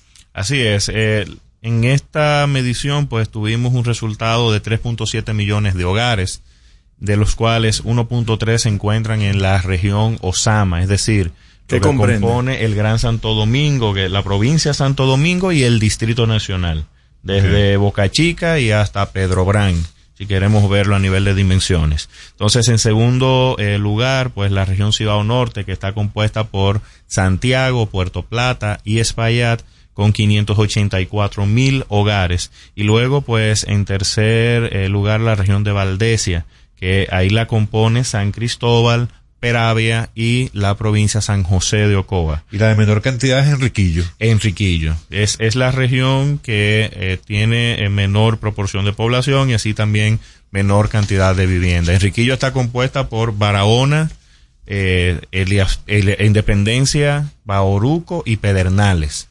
¿Y esto con qué tiene que ver estos movimientos? Porque eh, esta composición eh, ha venido cambiando con el tiempo. ¿A qué se debe básicamente que, por ejemplo, haya municipios tan poco poblados y que se haya concentrado la gran cantidad de personas eh, en la región Osama? Tiene mucho que ver con los modelos de desarrollo que se han venido implementando desde hace más de 40, 50 años de desarrollo sobre todo en las zonas eh, urbanas, en, esas zonas eh, céntricas se, se crean modelos de industrialización o modelos turísticos y las personas migran. Eh, y esas son pro- eh, provincias o municipios es- expulsores que tienen muchas personas, pero luego no tienen oportunidad de empleo, luego eh, no tienen oportunidad de, estu- de estudios. Por ejemplo, terminas el bachiller, que es un proceso casi universal en todo el territorio nacional, pero ya luego no puedes continuar a la universidad. Entonces tienes que moverte a una gran ciudad o eh, moverte al municipio próximo que tenga algún centro de estudio, algún centro de vocación profesional. Entonces, los datos ahora de este informe básico, que además de presentarnos la información de hogar como novedad, también nos traen la información a nivel de municipio y de distritos municipales, nos reflejan que eh, hay cinco municipios que son los de menor tamaño. El de menor tamaño es Juan Santiago en la provincia de Elias Piña. Menor tamaño en cantidad En de cantidad de población. población. Correcto. Ahí tenemos unas 3.464 personas. Luego, ¿Qué se hace en Juan Santiago? ¿Tú, tú conocías Juan Santiago en Elías Piña? Calimete es lo único que conozco en 3.400 3.464 personas viven allí. Sí, sí. Y luego el Peñón de Barahona, eh, 4.388 personas, así como en Mella, 4.544, Jaquimeyes, 4.747, y por último Las Salinas de Barahona, con 4.810. Sin embargo, curioso, y escúchame que te interrumpa, entre los cinco municipios menos poblados que acabas de mencionar, Todos. tres son de Barahona. Así es, por eso, por eso va eh, precisamente apuntando a que es la región con menor eh, densidad y tamaño poblacional, eh, pero también tú tienes una desagregación territorial mucho más grande en, en esa zona, es decir, creaciones de eh, elevaciones a nivel de municipio, porque ya no, no solamente se tomó el criterio del tamaño poblacional, sino también el criterio eh, geográfico y las dificultades de acceder geográficamente. Pero nuestro amigo el senador José del Castillo entonces gana con 500 votos ahí. bueno, el, el municipio de Barahona también tiene una población significativa, o sea, 90 mil habitantes en el municipio Barahona Centro. Que eso iba a hablar. En, en términos de políticas públicas, eh, espero que esto, que este censo ayude y contribuya porque eh, si no vamos a tener prácticamente en años eh, desaparecidos esos, esos espacios, si no se crean las condiciones para que personas que son oriundos de ahí puedan volver y encontrar dónde sus hijos puedan estudiar, donde, un centro médico donde puedan atenderse en caso de, de algún tipo de incidencia, que haya seguridad. Eh, eh, esto es lo que tiene que traer, este, y es lo que trae, me imagino que es el, el, el leitmotiv de esto, de crear las condiciones y las políticas públicas para que pueda vivirse en esos lugares. Sí, efectivamente, y, y de eso se trata, de traer datos que nos puedan revel- revelar lo que está ocurriendo eh, en el territorio, porque es que la política pública, una de las formas de tomarla, pues puede ser a través de los grandes números, sin embargo, el censo nos da la granularidad suficiente en todas las partes del territorio para poder decir dónde debo colocar más escuelas, dónde debo prestar atención a hospitales, dónde tengo un proceso de posible expansión o dónde crear esas políticas atractivas al territorio. Mira un dato eh, revelador también que, que trae este censo, y es que cinco municipios tienen más de cuatro millones de habitantes. Entre ellos Santo Domingo Este con un millón veintinueve mil habitantes, Santo Domingo de Guzmán, que obviamente es un, un- el distrito y es el, el municipio del distrito, de los, no- no- los 90 kilómetros cuadrados del distrito, con un millón veintinueve mil habitantes. Pero allí te tengo que detener, porque me llama mucho la atención. Mira que Santo Domingo Este y Santo Domingo de Guzmán tienen prácticamente la misma cantidad de población. O sea que ya no, ya... En una extensión territorial muy disímil. Sí, pero eh, aquí hay que tomarlo y verlo de, de la forma de expansión que ha tenido Santo Domingo Este, que, que es un incremento también significativo de los últimos eh, años, sobre todo con el desarrollo que viene ocurriendo. Efectivamente, en algún momento esto puede generar un cambio. Y de hecho, las expectativas con el distrito es que se mantenga o en una tasa similar a la que tuvimos ahora de crecimiento o que eventualmente decrezca por elementos como el costo del suelo, como el cambio de eh, el, el proceso de, de vivienda hacia actividad más productiva y esto al ser un territorio tan pequeño y tan delimitado pues va expulsando entonces muchas veces eh, es mucho más barato comprar, y bueno, siempre ha sido mucho Sí. más barato comprar en los alrededores vivir en la periferia que eh, comprar en el centro. Y es un, un otro efecto que, que va ocurriendo. También el tema de la construcción de vivienda para actividad comercial, eh, que es otro fenómeno que se da mucho en el Santo Domingo de Guzmán y que también los datos lo, lo, lo- lo vienen presentando. Otros municipios eh, que también tienen alta concentración de población es el municipio de Santiago. A pesar de todas las ¿El desagregaciones. cabecera o Santiago, o Santiago de los caballeros. Ya. Porque ahí el Como Santiago provincia. como provincia es la segunda en tamaño, eh, que sobrepasa el Distrito Nacional. Pero Santiago municipio, pues eh, tiene una población de 771 mil habitantes, a pesar de la fragmentación eh, que se dio en... Que ha en- crecido mucho, desde el último censo hasta ahora ha crecido mucho. Correcto, correcto. Y también es la, la provincia atractora de, eh, o, o que, o De que atrae de, de esa región eh, Cibao Norte. Asimismo, Esto San- tiene mucho que ver también con el desarrollo que ha habido en, en, en esa ciudad, con la- la- las industrias que se han instalado ahí. Sí, recor- recordemos que Santiago eh, por sí solo representa eh, una de las zonas que mayor eh, parque industrial y Sí. sobre todo de zona franca. Sí, exacto. El sector zona franca tiene una participación importantísima en, la, en Santiago y obviamente en esa eh, región vinculada a, a ese efecto, eh, digamos, económico que, que causa.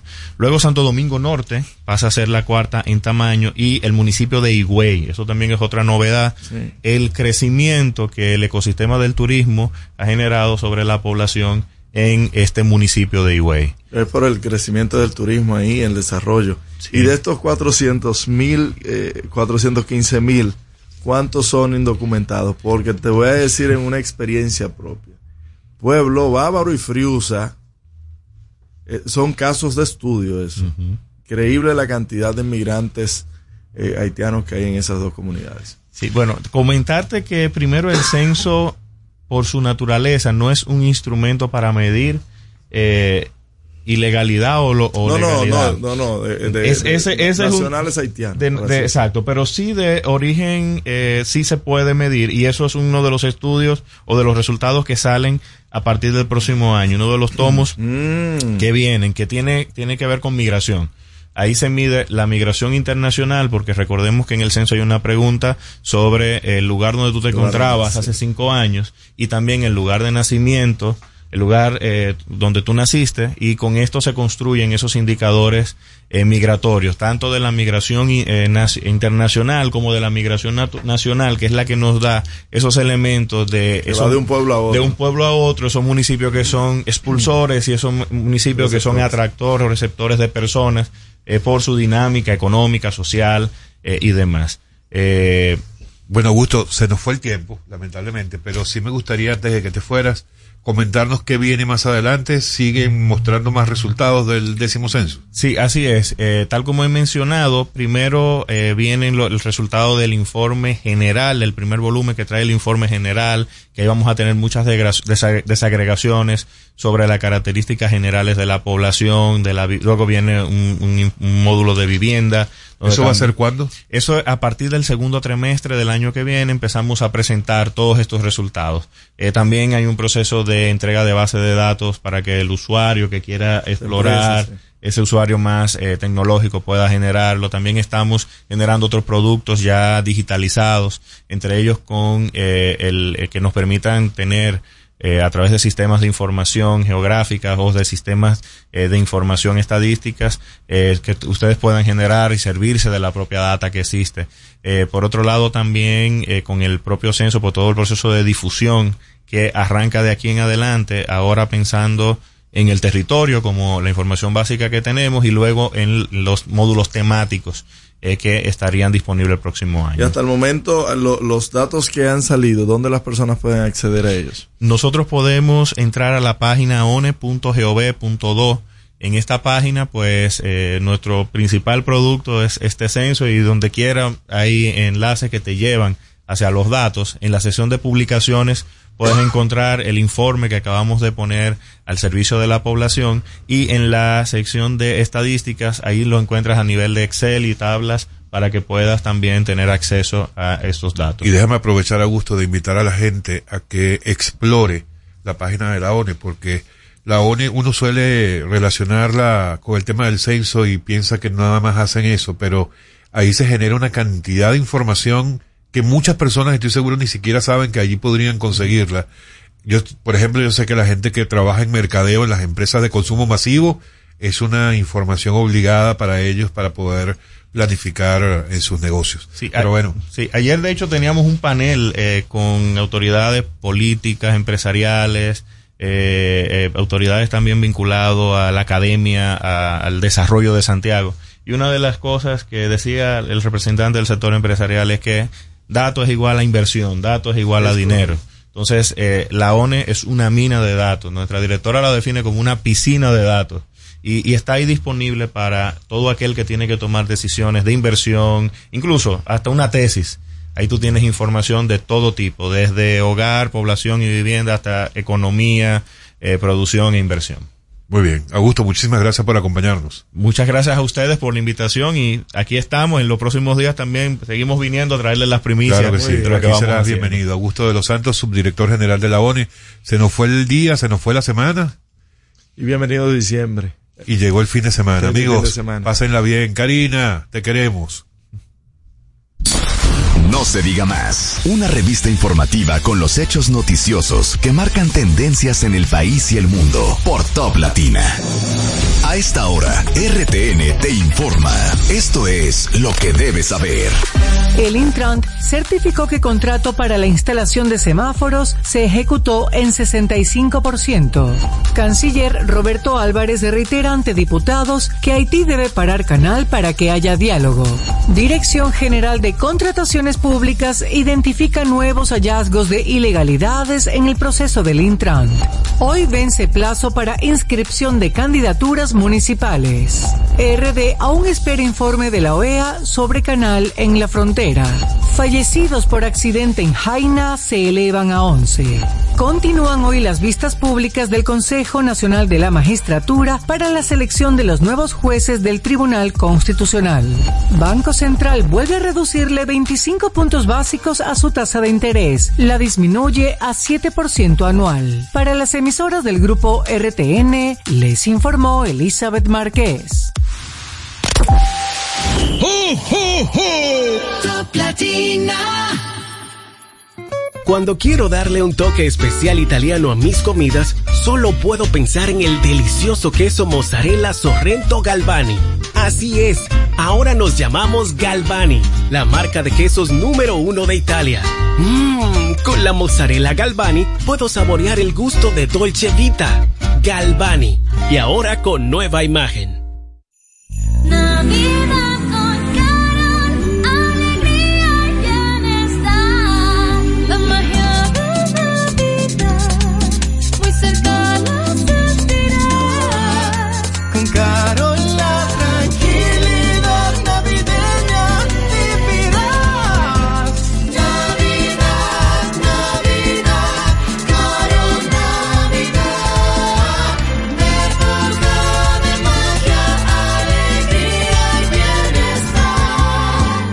Carol te desea una feliz Navidad a ti y a los tuyos. Con Carol cerca te sentirás más tranquilo.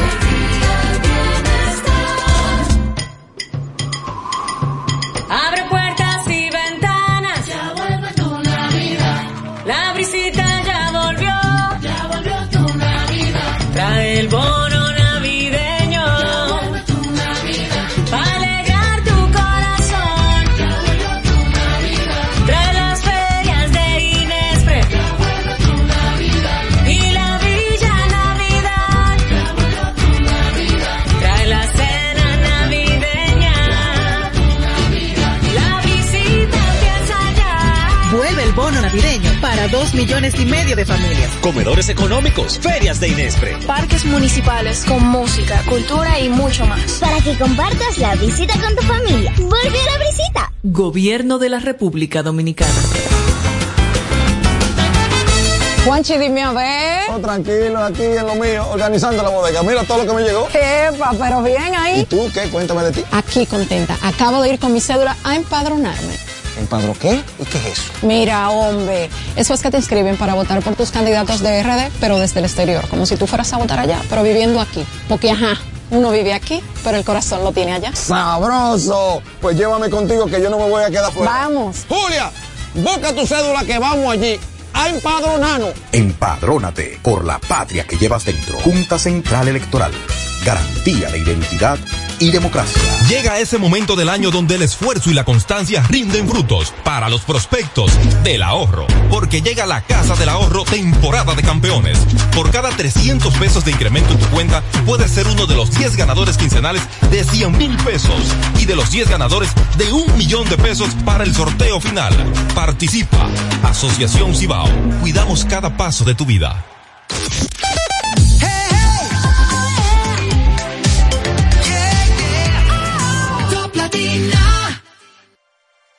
Ella sigue llorando por él, pero se hace la fuerte. Ella dice, yo ya lo olvidé, pero sabe que miente. Se la pasa hablando. Ella sigue llorando por él, pero se hace la fuerte. Ella dice, yo ya lo olvidé, pero sabe que miente. Ella dice, yo ya lo olvidé, pero sabe que miente. Yo ya lo olvidé, pero sabe que miente, que miente.